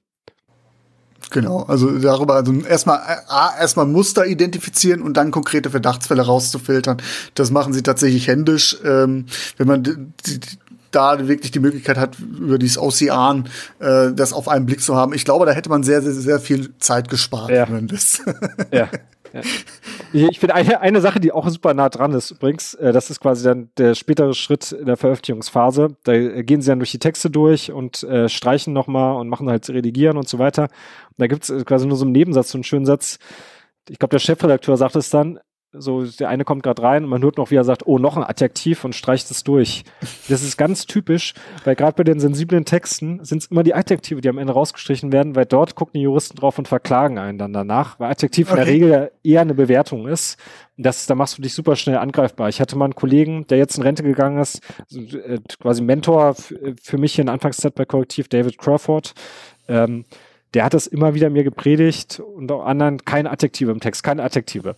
Ähm, das hat er quasi für immer sich schon so eingeprügelt, weil er es zu oft erlebt hat, dass genau da dann Fehler passieren. Da kannst du noch was für Faktenchecks machen, aber das Adjektiv bewertet dann, äh, lässt dann quasi Bewertungsgrundfläche, die Juristen ja. gern raussuchen dadurch, dass man selbst einen eigenen Filter, einen eigenen Blick auf die Sache hat, was interpretiert, was ja. in Wirklichkeit angreifbar ist, ja, okay muss man auch erstmal wissen, ne? Und dafür seid ihr, glaube ich, als Korrektiv dann auch erstmal äh, auch Ansprechpartner, wenn jetzt, sag ich mal, jemand kommt, äh, eine lokale Recherche hat äh, und dann erstmal denkt so, oh scheiße, jetzt muss ich aber erstmal in die Stadtbibliothek gehen und äh, Akten wälzen noch und nöcher, dass man gerade dahingehend dann auch, sag ich mal, den Kontakt aufnehmen kann und sagt so, gibt, was gibt's eigentlich an Möglichkeiten? Gibt's nicht irgendwie eine Erleichterung? Muss ich jetzt wirklich alles ja. selbst abpinnen oder kann man sowas irgendwie datentechnisch aufbereiten mit den modernen Möglichkeiten, die wir tatsächlich haben. Total, das machen wir auch total gerne. Vielleicht darf ich ganz kurz dafür mal werben, falls Leute aus dem Lokalen ja, jetzt klar, zuhören. Also wer da mit uns tatsächlich enger zusammenarbeiten will, das kostet auch alles nichts. Das habe ich hoffentlich klar genug gemacht durch unsere Gemeinnützigkeit. Der muss quasi einfach nur auf korrektiv.org slash lokal gehen und dort kann man dann dieses Netzwerk mit, mit dem beitreten. Da wird man quasi im E-Mail-Verteiler aufgenommen, kriegt noch einen Link zu unserem äh, Slack-Netzwerk von Korrektiv Lokal. Man muss auch nicht Journalist sein, man kann auch einfach interessiert sein an Journalismus und kann auch jederzeit sich wieder abmelden, wenn dann das nichts ist. Mhm. Ähm, und das ist quasi ein Angebot, was wir auf jeden Fall geben wollen, wenn irgendwer denkt, ich habe hier eigentlich Lust auf eine Recherche, ähm, auch wenn ich vielleicht nicht die Zeit habe, aber ich würde es gerne nebenbei mitlaufen lassen oder ich würde einfach von den Themenpaketen profitieren, die er gibt, dann, dann äh, sind wir da total gerne erreichbar für solche auch methodischen Fragestellungen. Wenn wir wissen natürlich nicht alles, aber wir helfen gerne. Ja, sehr, sehr gerne. Das als Werbeblock sehr, sehr gerne. Das werde ich auch nochmal in dem Beitrag zu diesem Podcast nochmal das eine oder andere verlinken. Kontaktmöglichkeiten äh, etc. pp. Das ist auf jeden Fall eine gute Sache. Ähm, Gut, das war der Teamaspekt. Greifen wir äh, den nächsten Aspekt auf, den du gerade aufgeworfen hast. Und zwar würde ich diese beiden Themen, die du ähm, äh, so identifiziert hast, äh, so unter dem Begriff ähm, investigativer Journalismus, ist bei allem Idealismus auch ein Stück weit ökonomisch. Also es gibt einen Spagat zwischen dem Anspruch, eine Geschichte umfassend zu beleuchten und diese Geschichte aber dann auch exklusiv zu haben. Ähm, Jetzt hast du natürlich äh, anfangs gesagt, Korrektiv ist da äh, ein bisschen anders aufgestellt. Ähm, vielleicht, wenn wir jetzt einfach mal den, das, das, das Beispiel aus dem Film nehmen. Das Spotlight-Team findet 13 katholische Priester. Das ist die Ausgangssituation allein in Boston, die mit dem Kindesmissbrauch in äh, Verbindung gebracht werden. Und äh, ein Experte deutet an, dass diese Zahl aber äh, zu niedrig an, angesetzt ist. Ähm, jetzt gibt's da innerhalb des Teams schon auch Diskussionen, äh, können wir die Geschichte nicht jetzt schon bringen? Und da grätscht Chefredakteur Marty Barron dann ähm, dazwischen und sagt, nee, wenn ihr das jetzt macht, wenn ihr da jetzt mit an die Öffentlichkeit geht, dann könnt ihr der Kirche die Möglichkeit geben, sich rauszuwinden, indem sie das als, als Einzelfälle deklariert. Er will das komplette System offenlegen. Wie ist es denn beim Korrektiv? Wie weit, also wann, wann, wann kann man sagen, äh, kann man sich von vornherein ein, Ziel setzen? Bis dahin wollen wir die Geschichte recherchieren? Äh, oder ähm, ist das immer ein immerwährender Prozess, diese Geschichte auch tatsächlich abzuklopfen? Ich, ich glaube, man braucht beides. Also man muss am Anfang, also muss ganz früh nach der Vorrecherche, ähm, bevor man sich entscheidet, dass man wirklich das Thema jetzt richtig angeht, muss man sich einmal auch auf richtig aufgeschrieben, strukturiert haben, wo man sich, wo die Reise hingehen soll, was man sich erhofft. Da haben wir auch so für uns quasi so ein internes Pitch-Formular. Da ist, ähm, da geht es quasi auch ganz viel so um Relevanzfragen. Ja, wurde wie wurde das Thema bisher berichtet? Äh, warum ist das jetzt relevant für die Öffentlichkeit? Gibt es möglicherweise, das fra fragen wir auch schon mal uns, einen Missstand, den man, der, quasi eine Veränderung, eine positive, die man anstoßen könnte? Wir sind, wir sind jetzt nicht die Aktivisten, aber die Frage lohnt sich trotzdem früh zu stellen, finde ich, wenn man dadurch einfach nochmal anders drüber nachdenken kann, was, welche Richtung das geht. Wir sind natürlich dann noch bei der also Recherche. Also, äh, ja, eine Verständnisfrage, oder? Die Frage, gibt es einen Markt dafür? Die spielt schon eine Rolle. Ja, ja, also ein Markt. Also als ein als Teilaspekt kann man was bewegen. Kann man was gibt bewegen? Es einen Markt dafür? Ja, genau. Also kann ja, man okay. gibt es, da gibt es, sehen wir jetzt schon eine Lücke. Also ähm, ah, jetzt immer schwer ein konkretes Beispiel sofort zu finden, aber ähm, äh, Thema häusliche Gewalt. Äh, wir, wir sehen schon nach Vorrecherche, unser Hilfesystem ist ziemlich überfordert. Dann würde ich jetzt quasi, wenn ich das nach Vorrecherche eigentlich schon ziemlich weiß und wir dann quasi darauf aufknüpfend unsere eigentliche Recherche überlegen, mit welchen Details wir uns beschäftigen wollen, dann könnte ich bei der Frage jetzt hinschreiben, äh, es könnte dazu führen, dass äh, sich quasi äh, nochmal das Hilfesystem neu überdacht wird und dass möglicherweise neue Anlaufstellen geschaffen werden oder sowas. Ich finde sowas legitim, mal einmal für sich zu beantworten, wenn man das schon weiß. Es gibt aber natürlich Recherchen, mhm. wo man das überhaupt nicht beantworten kann am Anfang. Und äh, ja, das ist ja klar. Wir wollen ja nicht unsere These quasi blind nachrecherchieren. Das ist auch ganz wichtig, dass da diesen, äh, diese, diesen Fallstrick gibt es auf jeden Fall, den man beachten muss. Ähm, dass man jetzt quasi nicht blind wird, weil man ja. eine These im Kopf hat. Ja, also man kann sich ein Ziel setzen, beispielsweise, jetzt greife ich mal ein fiktives Beispiel raus, was vielleicht so aus meiner Praxis interessant war, äh, die eher so, ich sag mal, im rudimentären Bereich, also ich würde es nicht investigativ nennen, aber man versucht schon was herauszufinden, was andere nicht wissen und was nicht in den üblichen, äh, also was, was äh, nicht in den offiziellen äh, äh, Anträgen beispielsweise steht. Also ja. dass man schon was herausfindet, was, was jetzt äh, nicht offensichtlich ja. ist. Und da wäre so ein Beispiel, wo man sagt, so als Ziel habe ich mir dann vorgenommen, ich möchte jetzt eigentlich die Eigentümerverhältnisse eines Grundstücks klären. Ja. Ja. ja das war so als ganz rudimentär, das, das kann man ja machen. Aber ich kann mir vorstellen, dass bei euch jede Menge Geschichten ha habt, dass ihr Geschichten habt, wo ihr noch gar nicht wisst, was kommt am Ende dabei rum. Oder welchen Spin nimmt diese Geschichte. Ja, ja, genau. Also da, du musst finde ich, trotzdem eine Recherche-These haben am Anfang, damit ja. du quasi erstmal ja. so eine grobe Richtung hast. Die kann sich natürlich, in der Regel verändert sie sich auch noch mehrmals. Ähm, Und am Anfang gehört zum Pitch auch dazu, dass du die Methodik schon mal belegst. Die kann sich dann quasi noch ergänzt werden durch Sachen, die in der Recherche auftreten. Und das war ja deine eigentliche Frage, ein Zeitplan gehört auch dazu. Also man muss schon ja, zu, am Anfang sich überlegen, wie lange, so Status quo am heutigen Tage, glaube ich, brauche ich dafür? Gibt es noch irgendwelche externen finanziellen Ressourcen, die ich brauche? Also entweder noch mehr personelle Ressourcen, das in der Regel auch wir müssen das quasi in-house in lösen mit den Ressourcen, die wir haben. Aber es gibt auch einzelne Recherchen, dass man mal jemand, der besonders spezialisiert ist, dann dazu holt von außen. Ähm, oder gibt es auch einfach Finanzmittel? Wenn ich jetzt eine Undercover-Aktion starten will, muss ich von Anfang an ja dann einplanen, das kostet ja auch nochmal Geld wegen Technik oder besonders viele Recherchereisen, weil es kompliziert ist, die, mit die Leute an sehr unterschiedlichen Orten zu treffen oder so. Das gehört alles rein. Und dann aber auch ein grobe, grober Zielzeitplan. Der, da sind wir wirklich gut drin, den dann immer wieder zu brechen. Ähm, bei Korrektiv, weil wir eben nicht äh, irgendwie. Ich bin dann mal ein Jahr weg. Ja, nee, wir, es, also es läuft meistens am besten, wenn wir relativ früh immer schon Kooperationspartner haben, besonders im TV, der dann quasi schon so einen relativ früh festgesetzten Veröffentlichungstermin im TV hat, weil die ja nochmal längerfristiger planen müssen. Das hilft uns natürlich dann auch nochmal die Recherche von Beginn an noch klarer zu strukturieren. Bis dahin müssen wir die und die Sachen schaffen und der Rest, das ist ja quasi die große Entscheidung, die man treffen muss dann. Der Rest, der geht dann einfach nicht mehr. Also das, wir, es gibt immer noch interessante Sachen, die man weiter recherchieren kann, aber äh, das ein Ziel, Zeit, ein Korridor, den man auch ernst meint, äh, der hilft einem bei der Fokussierung. Ja, also ist dann auch eine Verbindlichkeit, gerade wenn man mit externen Partnern zusammenarbeitet. Ja, ja. total. Genau. Ja, das war, das war, glaube ich, deine Frage, ne? Zum, zum Abgleich. Genau. Ja ökonomisch vielleicht nochmal dazu, ne? Das ist ja total interessant in dem Film, bei dieser Entscheidung, dass am Ende wird ja auch nochmal klar gezeigt, ja, es ging jetzt erstmal um diese eine Geschichte, damit haben sie quasi das Systemische dann veröffentlicht.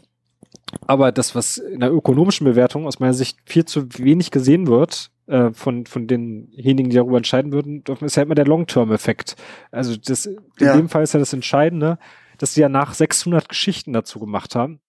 Also sie haben quasi einmal lange Anlauf genommen und haben dann quasi einfach ewig viele Stories produziert, Premium-Geschichten, konnten ihr Blatt damit äh, ja jahrelang, würde ich jetzt mal sagen, befüllen, neue Quellen aufgeschlossen, sie standen für was. Ja, jeder, der die Marke Boston Globe wurde dadurch extrem gestärkt, bilde ich mir jetzt einfach mal ein, ohne das jetzt irgendwie mit Studien belegen zu können. Und das muss man schon vor Augen haben. Also das geht ja ganz viel um Markenbildung und wofür steht man und wie setzt, ja, bei allen Medien, die es in der Welt gibt und allen Möglichkeiten, sich irgendwo Informationen zu besorgen, äh, warum sollten die Leute eigentlich mich gerade, äh, mein Medium gerade konsumieren? Und da kann man mit äh, mhm. äh, solchen Recherchen total viel bewegen. Ist natürlich dann auch äh, in gewisser Weise ein unternehmisches Risiko, oder? Äh, wenn man jetzt tatsächlich mal eine, Geschichte gehabt hätte, die, also gut, wenn man natürlich eine, eine, sich eine, eine Recherche-Unit leistet, dann äh, wird man das sicherlich einkalkulieren, aber es gibt sicherlich auch Fälle, die du auch kennst, wo man sagt, okay, da habe ich jetzt bestimmt äh, mehrere Monate rein versenkt und im Endeffekt ist da nichts bei rumgekommen. Total. Also man, man muss damit eine Entscheidung treffen, dass man ähm, Recherchen fallen lassen kann in der, in der Phase, nicht auf Teufel komm raus was berichten muss. Der Druck darf nie da sein und das ist klar, das ist eine totale Risikoentscheidung. Und trotzdem wird immer ein Druck entstehen, egal wie tolle Chefs man hinter sich hat, ähm, wie das funktioniert. Der ist einfach da, dass auch gewisse Dinge müssen auch abgeliefert werden am Ende. Ähm, und da können auch mal ganz viele schlechte Sachen zusammenlaufen und das passiert einfach nicht. Das muss man mal ganz ehrlich sagen. Also man kann auch wirklich mit drei großen Recherchen hintereinander Pech haben und dann, hat vielleicht einfach das falsche Timing dann, dass genau jetzt dieses Thema irgendwie nicht zündet. Ähm, oder Pech gehabt bei der Recherche. Da können ja wirklich viele Sachen zusammenkommen. Man hat vielleicht auch bestimmte Fehler gemacht in der Veröffentlichung, warum die dann nicht gezündet hat. Oder einem ist ein Partner auf der Zielgeraden noch abgesprochen, der, abgesprungen, der quasi ein wichtiger Hebel gewesen wäre, um das noch größer zu machen oder so. Das ist eine totale äh, Risikoentscheidung und das Gegenteil ist immer der Fall, wenn eine Recherche zündet. Ähm, dann hat man dann eigentlich immer so ein bisschen eine, vielleicht so eine gefühlte Pufferphase. Jetzt darf man gefühlt auch mal nochmal einen Fehlschuss leisten. Ist zwar eine sehr gefährliche Phase, aber nach einer sehr erfolgreichen Recherchephase sind alle sehr zufrieden. Die nächsten Recherchen, die müssen, es erwartet eigentlich fast keiner, dass die genauso zünden. Wäre natürlich noch viel besser, ja, wenn man quasi in so einer aufsteigenden Wellenbewegung unterwegs ist. Aber es ist ja in der, äh, in der Regel quasi geht's, geht's ja immer so ein bisschen hoch und runter von der Aufmerksamkeit. ja. ja.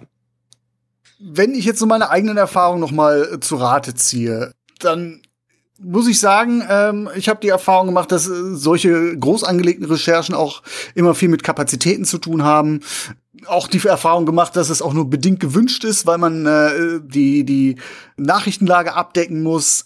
Im Lokalen, wie ist eigentlich dann so eine Geschichte, wie sie Spotlight covert, ist sie eigentlich möglich? Weil mein Eindruck ist, und das ist meine These, äh, dass äh, Spotlight zwar schon auch ein Plädoyer ist, definitiv, aber auch äh, in gewisser Weise ein, ein Wunschbild, eine, eine Utopie, eine journalistische, weil äh, wir haben ja schon immer wieder anklingen lassen, dass die Lage in den Redaktionen verdammt schwierig ist. Total. Nee, das ist, das ist genau der, der Konflikt. Ähm, also in jetzt gerade ist es so, dass eigentlich kein oder kaum ein Lokalmedium das so machen könnte. Das, das stimme ich dir mhm. total zu äh, vor allem der Länge der Recherche, die sich, ähm, die sich vornehmen. Aber vielleicht lassen wir das mal ein bisschen weg, wie lange die am Ende am Thema saßen, sondern erstmal überhaupt die Entscheidung, dass man so ein Team hat. Ähm, ich glaube aber eigentlich, dass es möglich ist, auch mit den jetzigen Ressourcen, wenn man sein Team umstrukturieren würde.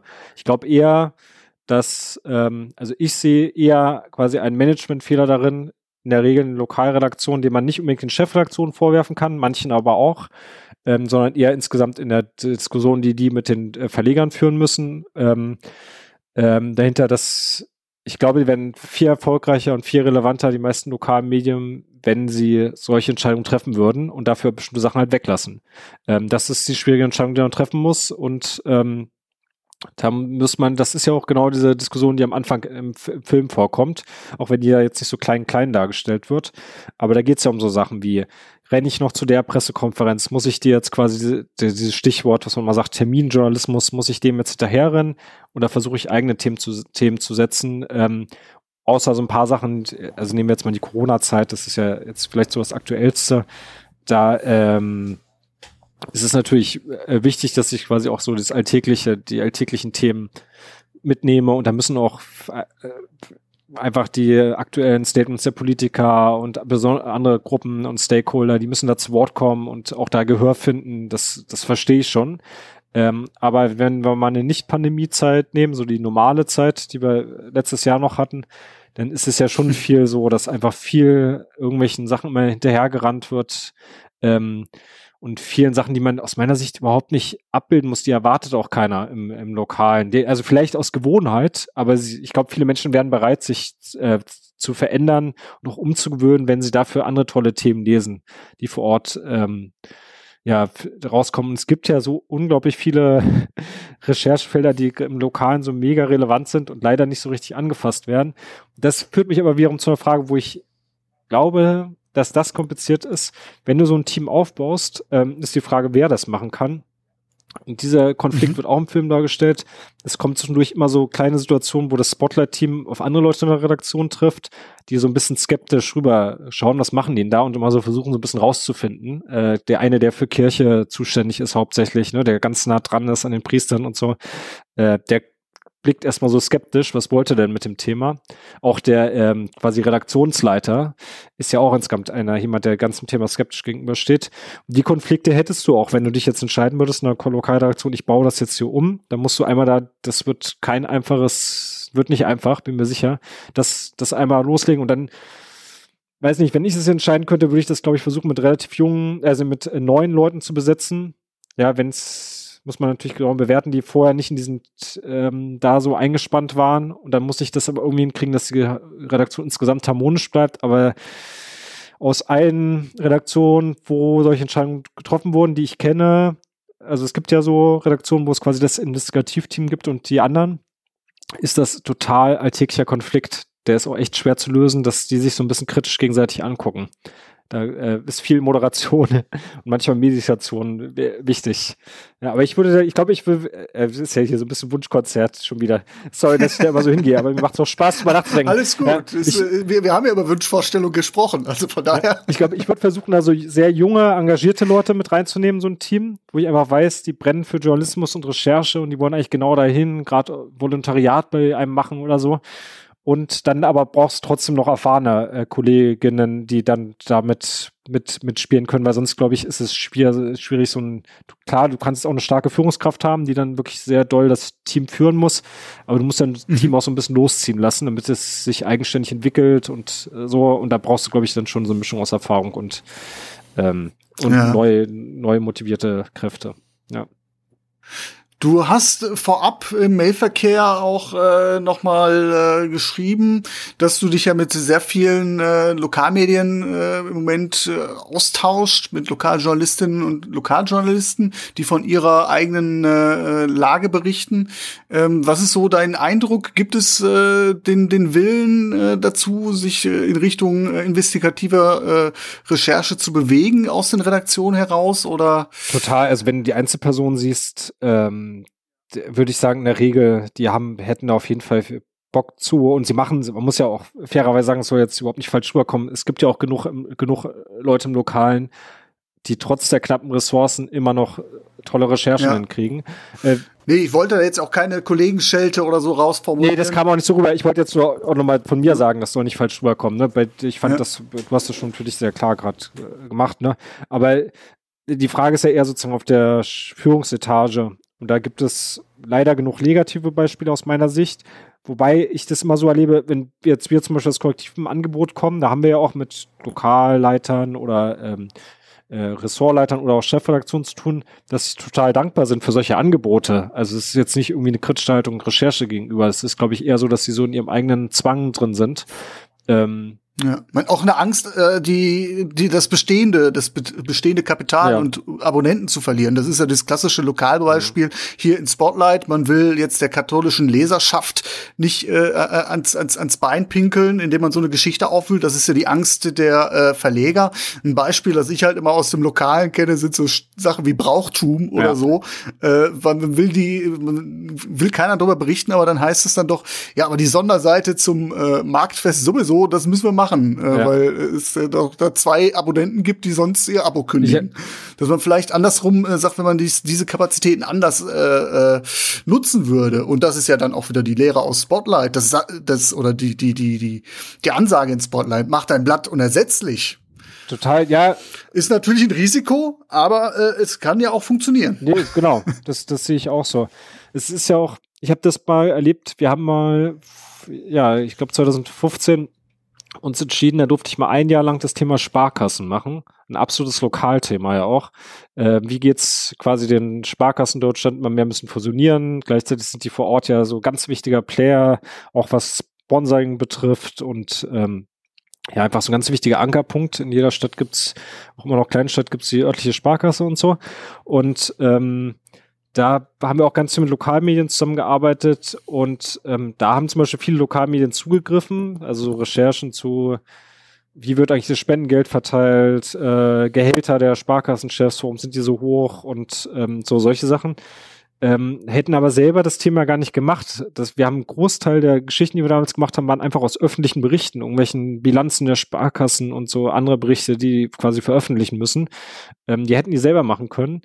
Ähm, Mhm. Aber das fiel denen zum Beispiel oft, also war meine These oder auch aus den Gesprächen schwer, weil die nun mal vor Ort auch in so Konflikten drin sind. Also der Klassiker ist, die Lokalzeitung wird dann quasi auch ähm, durch die Werbeanzeigen von der Sparkasse mit mitfinanziert, ja.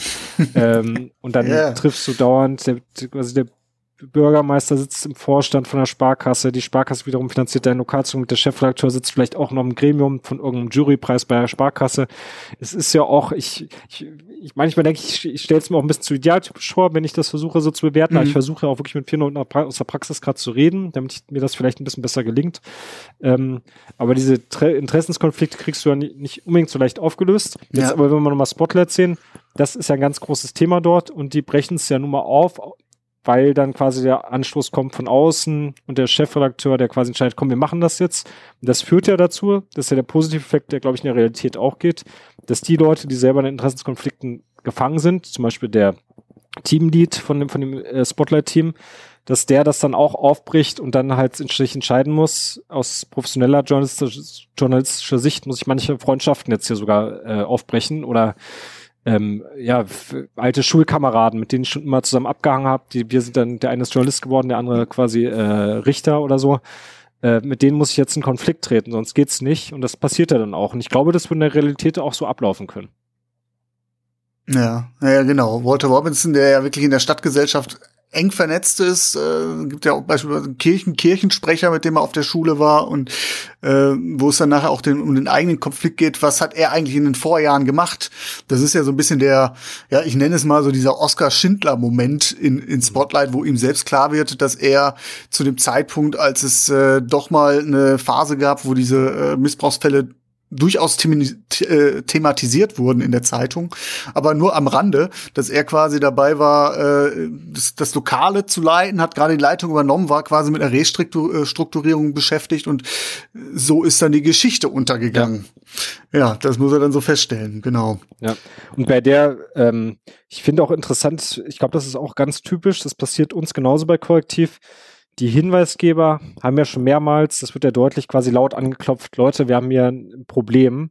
Äh, nicht nur quasi ein Einzelfall von Missbrauch, sondern es gibt mehrere Leute, die davon betroffen sind und haben sich ja schon mehrmals versucht, unterschiedliche Akteure an diese Lokal an den Boston Globe zu wenden.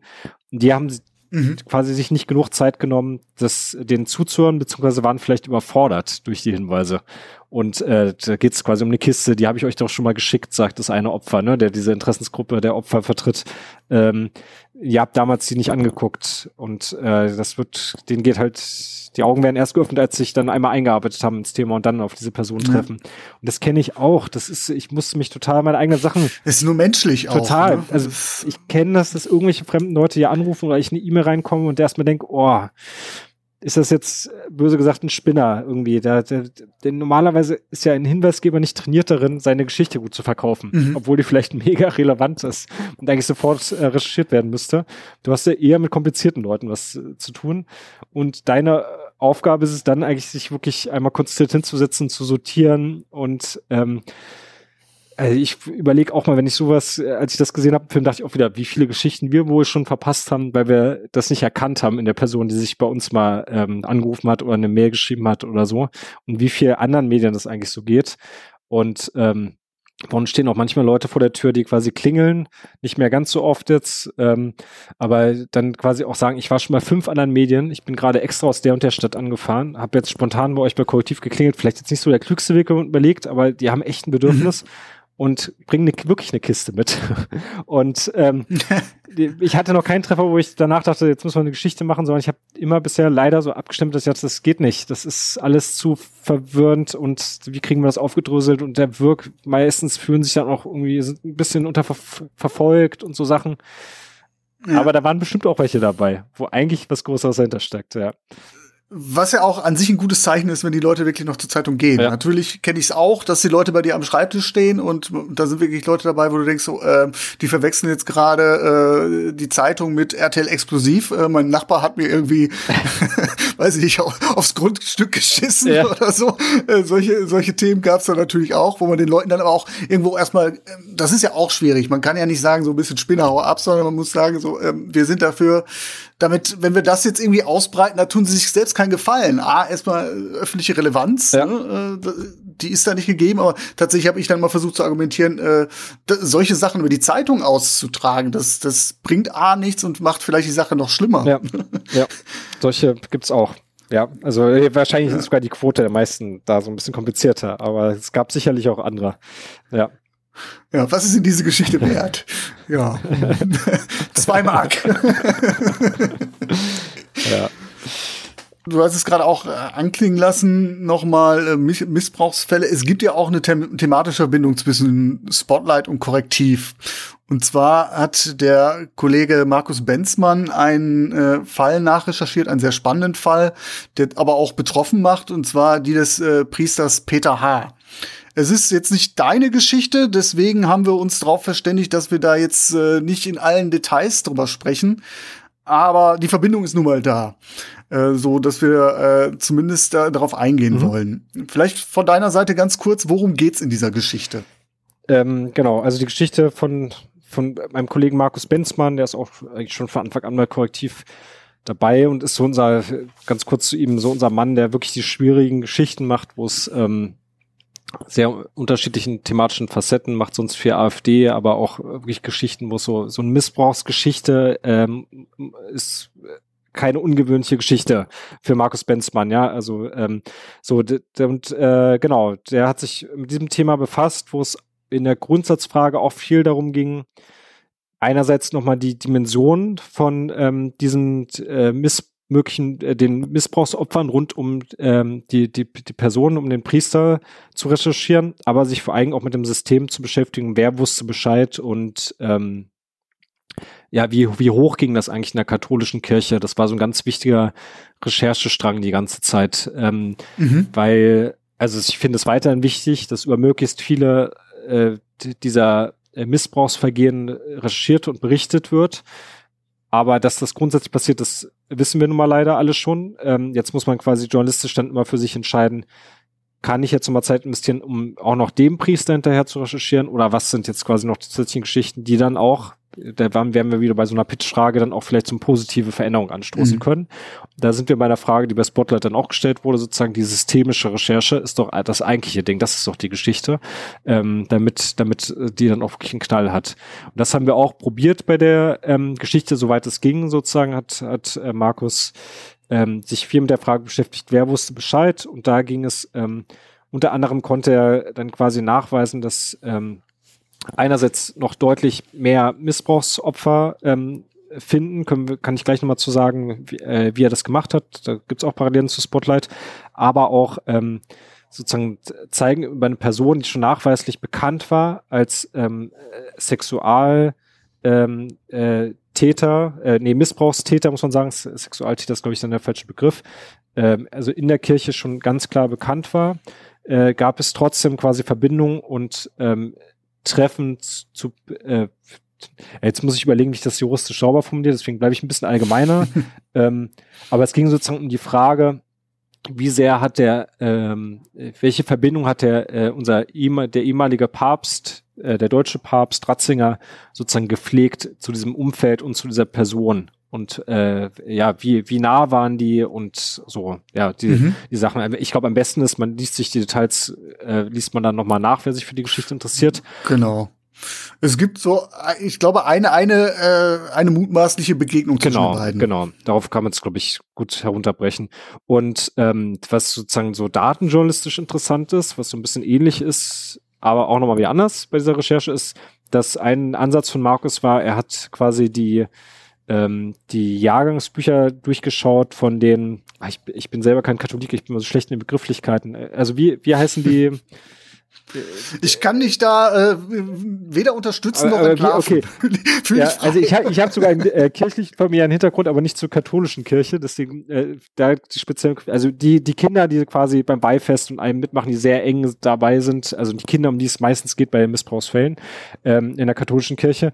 Er hat quasi sich diese Jahrbücher auch angeschaut im Prinzip, ähm, die man noch ganz gut nachvollziehen kann, wenn man einmal weiß, welche Messdiener genau, genau, oder, ja, äh, Messdiener ja, okay. und andere Gruppen sozusagen und ähm, mhm.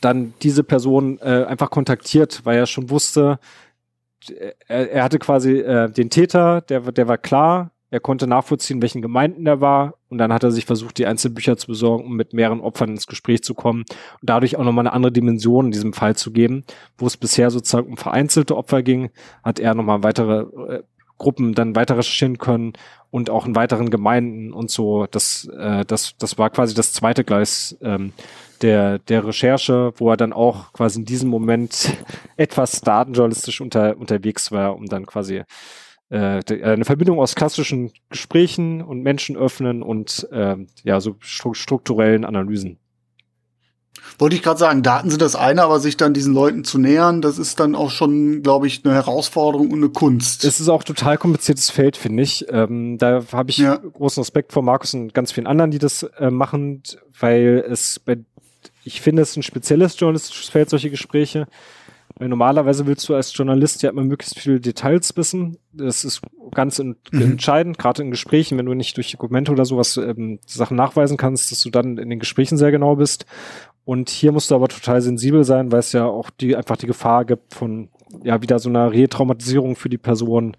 Ähm, mhm. Und du musst eigentlich, so wie ich das bisher quasi psychologisch mal verstanden habe, ähm, ja, musst du sich sehr darauf einlassen, ein gutes Gespür dafür haben, wie weit die Menschen jetzt selber gehen wollen in den ähm, Gesprächen und an welchen Stellen sie von sich aus quasi die Details erzählen, an welchen Stellen du wie weit nachfragen kannst, ähm, damit, damit du da einfach, finde ich, seriös äh, arbeitest, also eben nicht so wie wenn irgendwo ein Amoklauf passiert und es genug mhm. Negativbeispiele gibt, wo Bildreporter oder auch andere Medien quasi hinrennen und dann äh, an den Häusern klingeln und nach allen möglichen Details in, Situationen, wo Leute offensichtlich traumatisiert sind, fragen oder auch am besten noch Kinder vor die Kamera zerren oder sowas, das Gegenteil davon. Ja. Und ähm, das finde ich persönlich total schwieriges Feld, wo man, glaube ich, auch noch viel mehr sich gegenseitig schulen müsste. Sehe ich, sehe ich, also ich stelle mir eigentlich auch vor, wenn man, wie gibt man den, gibt man den Leuten das Gefühl, dass es hier darum geht, klar, du willst eine Geschichte erzählen. Ne? Ähm, wir haben über die Ökonomie gesprochen, aber gleichzeitig dem, dem, dem Opfer äh, nicht das Gefühl zu vermitteln, äh, du quetscht ihn aus, weil du, weil du eine gute Geschichte ja. erzählen willst, sondern dass du tatsächlich Inter Interesse hast, einen äh, systemischen äh, Skandal aufzudecken. Das stelle ich mir sehr, sehr schwierig vor. Also voll, voll Respekt. Ja, ich weiß auch nicht, ob Spotlight da überhaupt eine gute Darstellung ist. Das habe ich mich auch gefragt, weil ja. ja habe ich jetzt nämlich auch gerade überlegt, weil die ja quasi so alle so ein bisschen wie ein Wasserfall sind, beziehungsweise sie haben ja alle nur darauf gewartet, dass endlich mal jemand mit denen das, spricht. Ja, das kann ich mir sogar teilweise vorstellen, zumindest bei dieser Gruppe der dieser vermittelten Leute, die quasi zusammen äh, wollen, dass sich was verändert und dann wirklich auch gibt's auch in, ähm, in Deutschland bei der Aufarbeitung der äh, Missbrauchsfälle gibt's so Figuren, wenn man sich ein bisschen mit dem Thema beschäftigt, die wirklich so auch Interessensvertreter sind und selber auch Opfer gewesen sind und dann besonders aktiv dafür arbeiten. Die gibt es ja schon.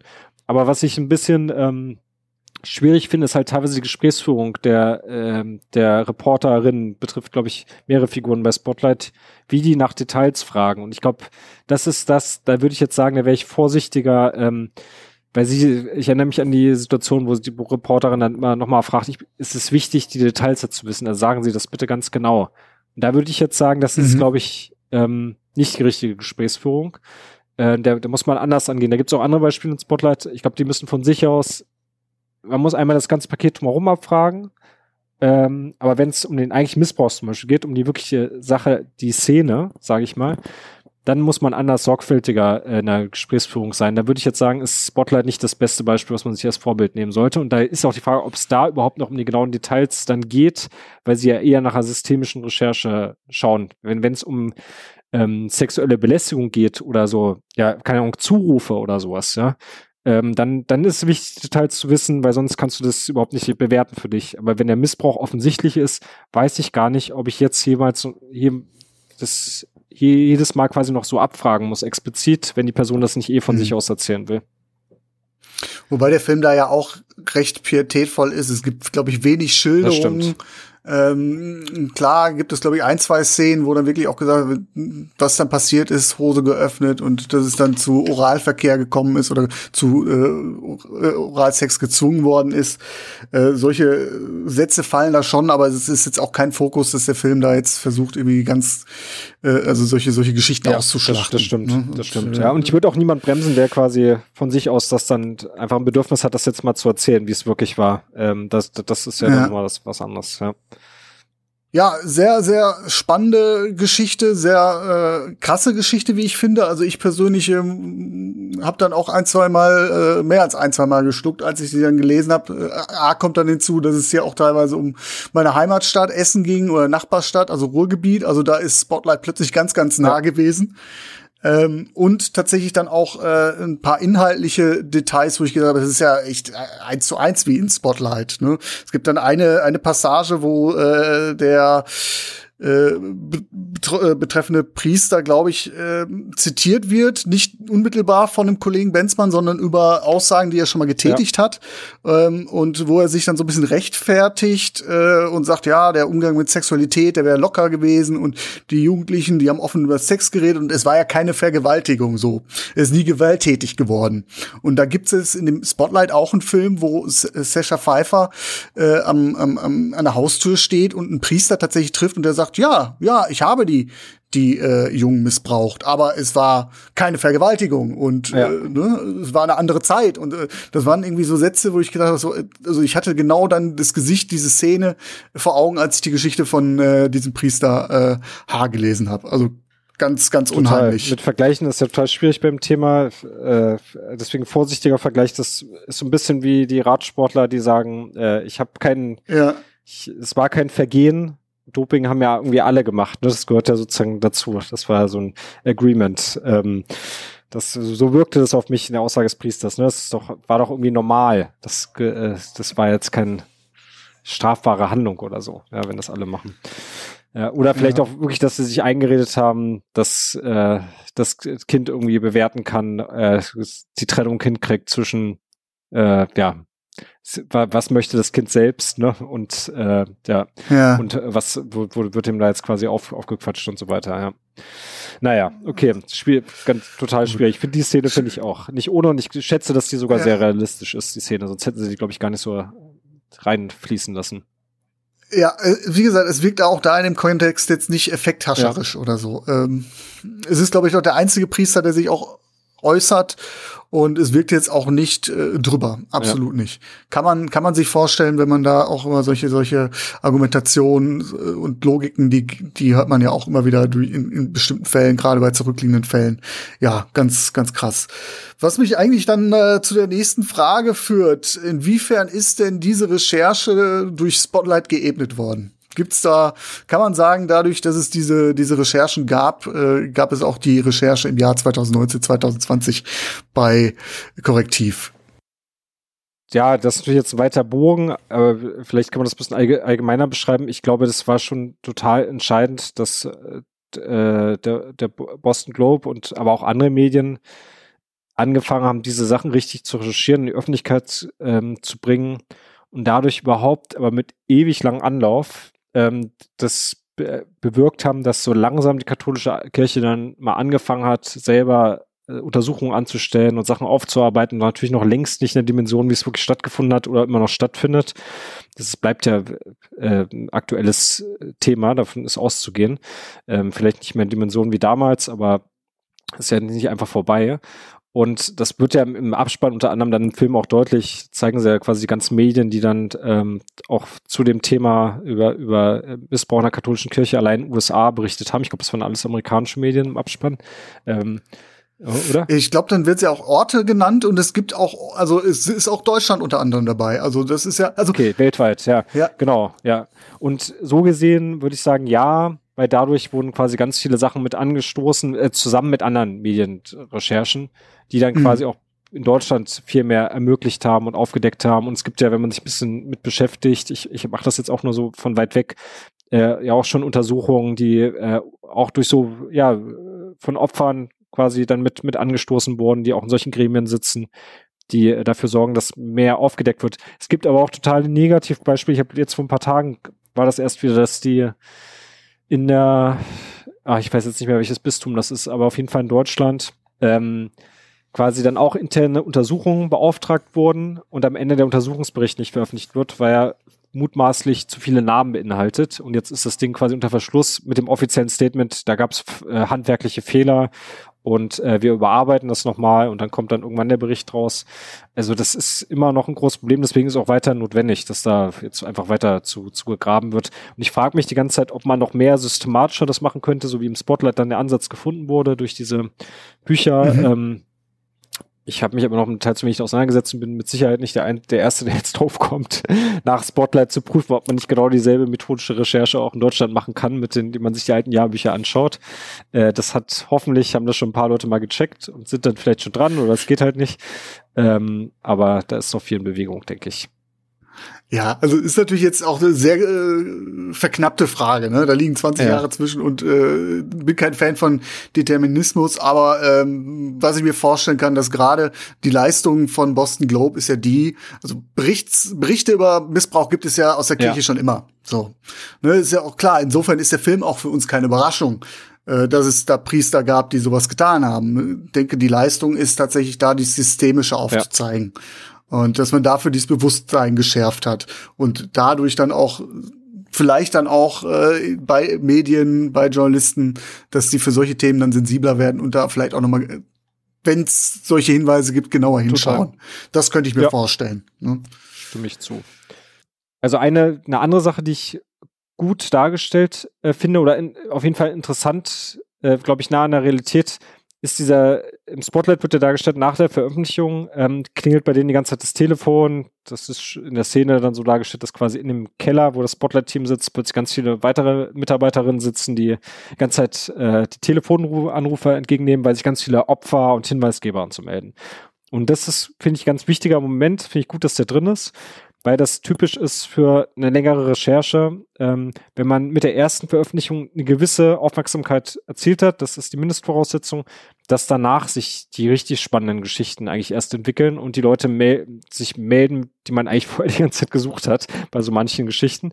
Und das finde ich total gut, dass das mit ähm, drin ist. Ähm, weil ähm, das auch eine Grundsatzentscheidung ist, die, glaube ich, auch Medien für sich mal erstmal treffen müssen, ja, dass sie dann auch noch weiter dranbleiben. Und das ist, glaube ich, gerade bei diesem Thema ja mega wichtig, dass sie dann entscheiden, das ist jetzt nicht nur ein, der eine große Aufschlag mit der einen großen Titelgeschichte, sondern wir be begleiten das Thema jetzt long, äh, quasi als äh, über, über längere Zeit hinweg.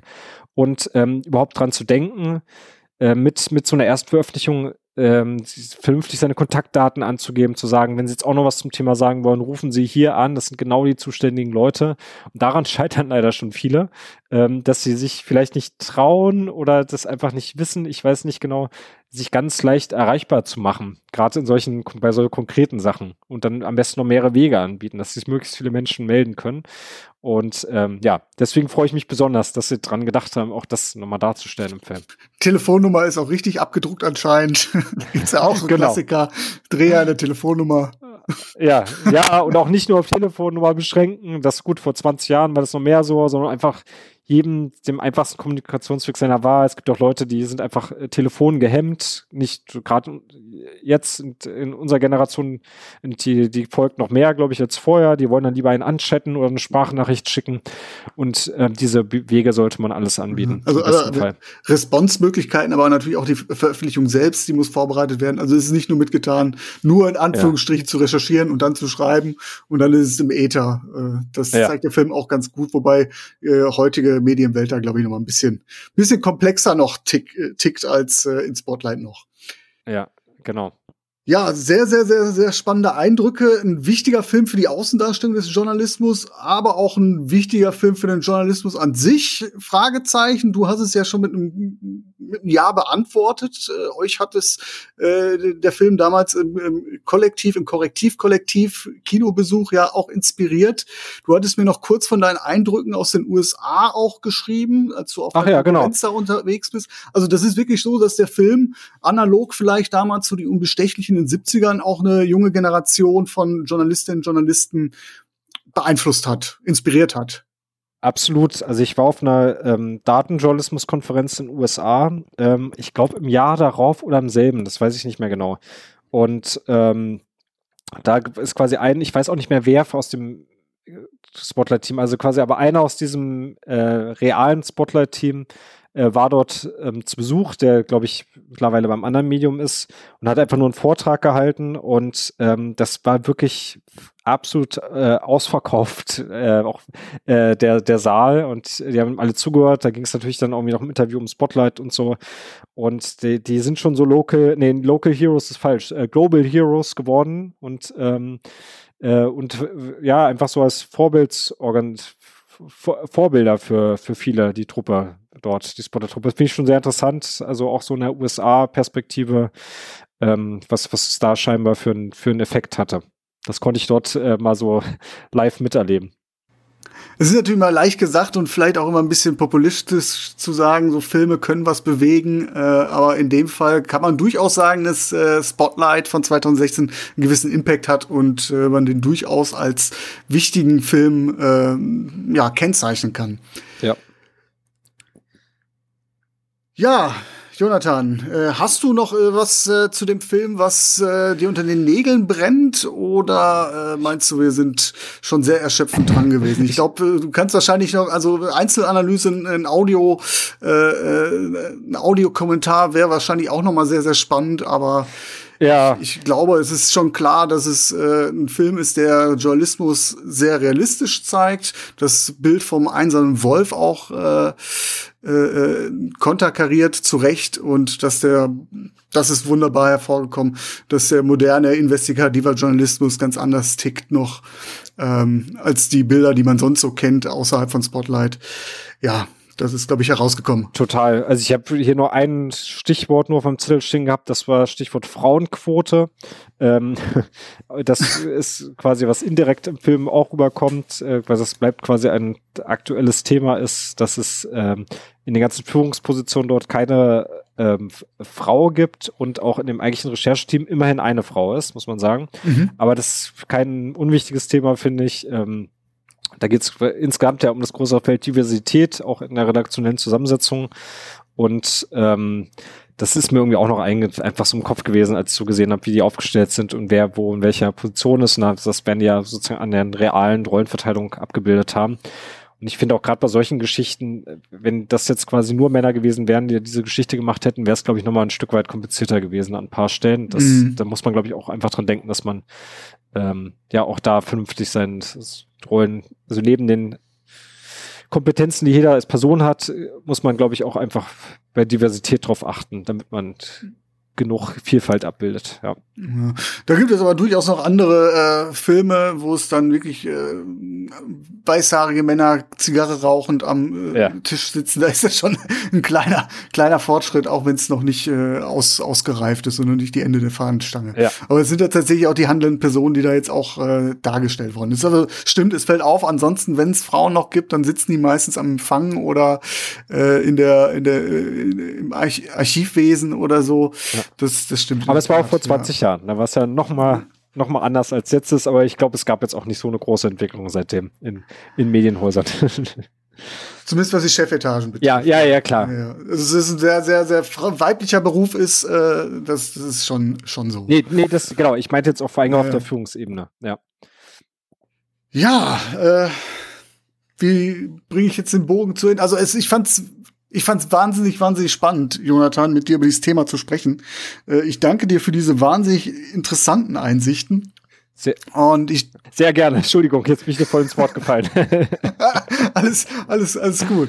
Ich, ich wollte dir jetzt eigentlich auch und äh, vor allem deinen Kolleginnen und Kollegen dann auch nochmal einen, einen größeren Dank dann auch aussprechen, äh, nicht nur für die Teilnahme hier, für die Einsichten, die ihr macht, äh, die du mir mitgegeben hast, sondern auch für eure Arbeit generell, die sehr, sehr und enorm wichtig ist. Äh, ich glaube, werde auch alles nochmal verlinken. Wer euch nicht kennt, äh, wird da einiges an ein schönes Paket nochmal im Beitrag finden. Äh, ich kann, glaube ich, wirklich sagen, dass der Zusatz Recherchen für die Gesellschaft nicht nur bloß ein Claim ist, äh, ihr lebt dieses Leib, äh, Leitmotiv, nicht nur, weil er euch mit diesen Themen, äh, mit wirklich relevanten Themen auseinandersetzt, äh, wie, wie jetzt aktuell, wir haben darüber gesprochen, Faktencheck in äh, Sachen Corona-Mythen, ganz wichtiges äh, Metier und Feld, äh, sondern auch, weil die Menschen auch sehr transparent abholt ne? ähm, und auch schult mit eurer Online-Journalistenschule, Reporterfabrik etwa. Ähm, also das ist äh, schon ein Gesamtpaket, wo man sagt, so das das ist irgendwo ein Journalismus äh, mit, mit Schaufenster, wo man auch viel mitnehmen kann und viel lernen kann. Vielen Dank dir. Finde ich, finde ich äh, sehr nett, dass du das so ähm, aus, ausdrückst. Mir andersrum macht mir das aber auch sehr Spaß, mal über, ja, über einfach so ein bisschen mehr im Making-of-Charakter und so eine Analyse über solche Themen zu sprechen. Das mache ich auch sehr gerne. Ja, äh, freut mich auf jeden Fall. Ich glaube, das war doch jetzt eine perfekte Symbiose, auch wenn ich mich eher über den Film annähere. Aber äh, ja, diesen Anknüpfungspunkt, äh, glaube ich, haben wir ganz gut getroffen. Sehr gut. Ja, auf jeden Fall weiter so engagiert und beharrlich. Äh, beharrlich möchte ich auch bleiben, liebe Hörerinnen, liebe Hörer. Nicht nur was die Frequenz dieses Podcasts betrifft, äh, das sowieso, sondern auch was meine Einladung betrifft, journalistenfilme.de zu unterstützen. Und zwar, äh, wenn ihr aus dieser Episode ein bisschen was mitgenommen habt, dann bitte abonniert diesen Podcast im Feed in eurem Podcatcher eures Vertrauens. Wir sind bei Spotify, Apple Podcast vertreten und äh, wenn es dort die Möglichkeit gibt, wie bei Apple Podcast bitte, bitte lasst doch auch eine Bewertung da, denn das alles hilft, äh, diesen Podcast weiter sichtbar zu machen und ist auch eine Möglichkeit, darüber äh, wertvolles Feedback von euch zu erhalten, das mich in der Lage versetzt, diese kleine Show hier in eurem Sinne noch zu verfeinern, zu optimieren. In diesem Sinne bedanke ich mich fürs Zuhören. Ich bedanke mich nochmal auf jeden Fall bei dir, Jonathan, fürs Dabeisein, äh, für die spannenden Einsichten. Vielen Dank auch von meiner Seite. Vielleicht ergibt sich da doch noch mal der ein oder andere Anknüpfungspunkt in Zukunft. Würde mich freuen und äh, würde sagen, dass wir uns jetzt an dieser Stelle verabschieden in den Abend. Bis zum nächsten Mal. Tschüss. Tschüss. Besucht journalistenfilme.de auch auf Facebook und auf Twitter.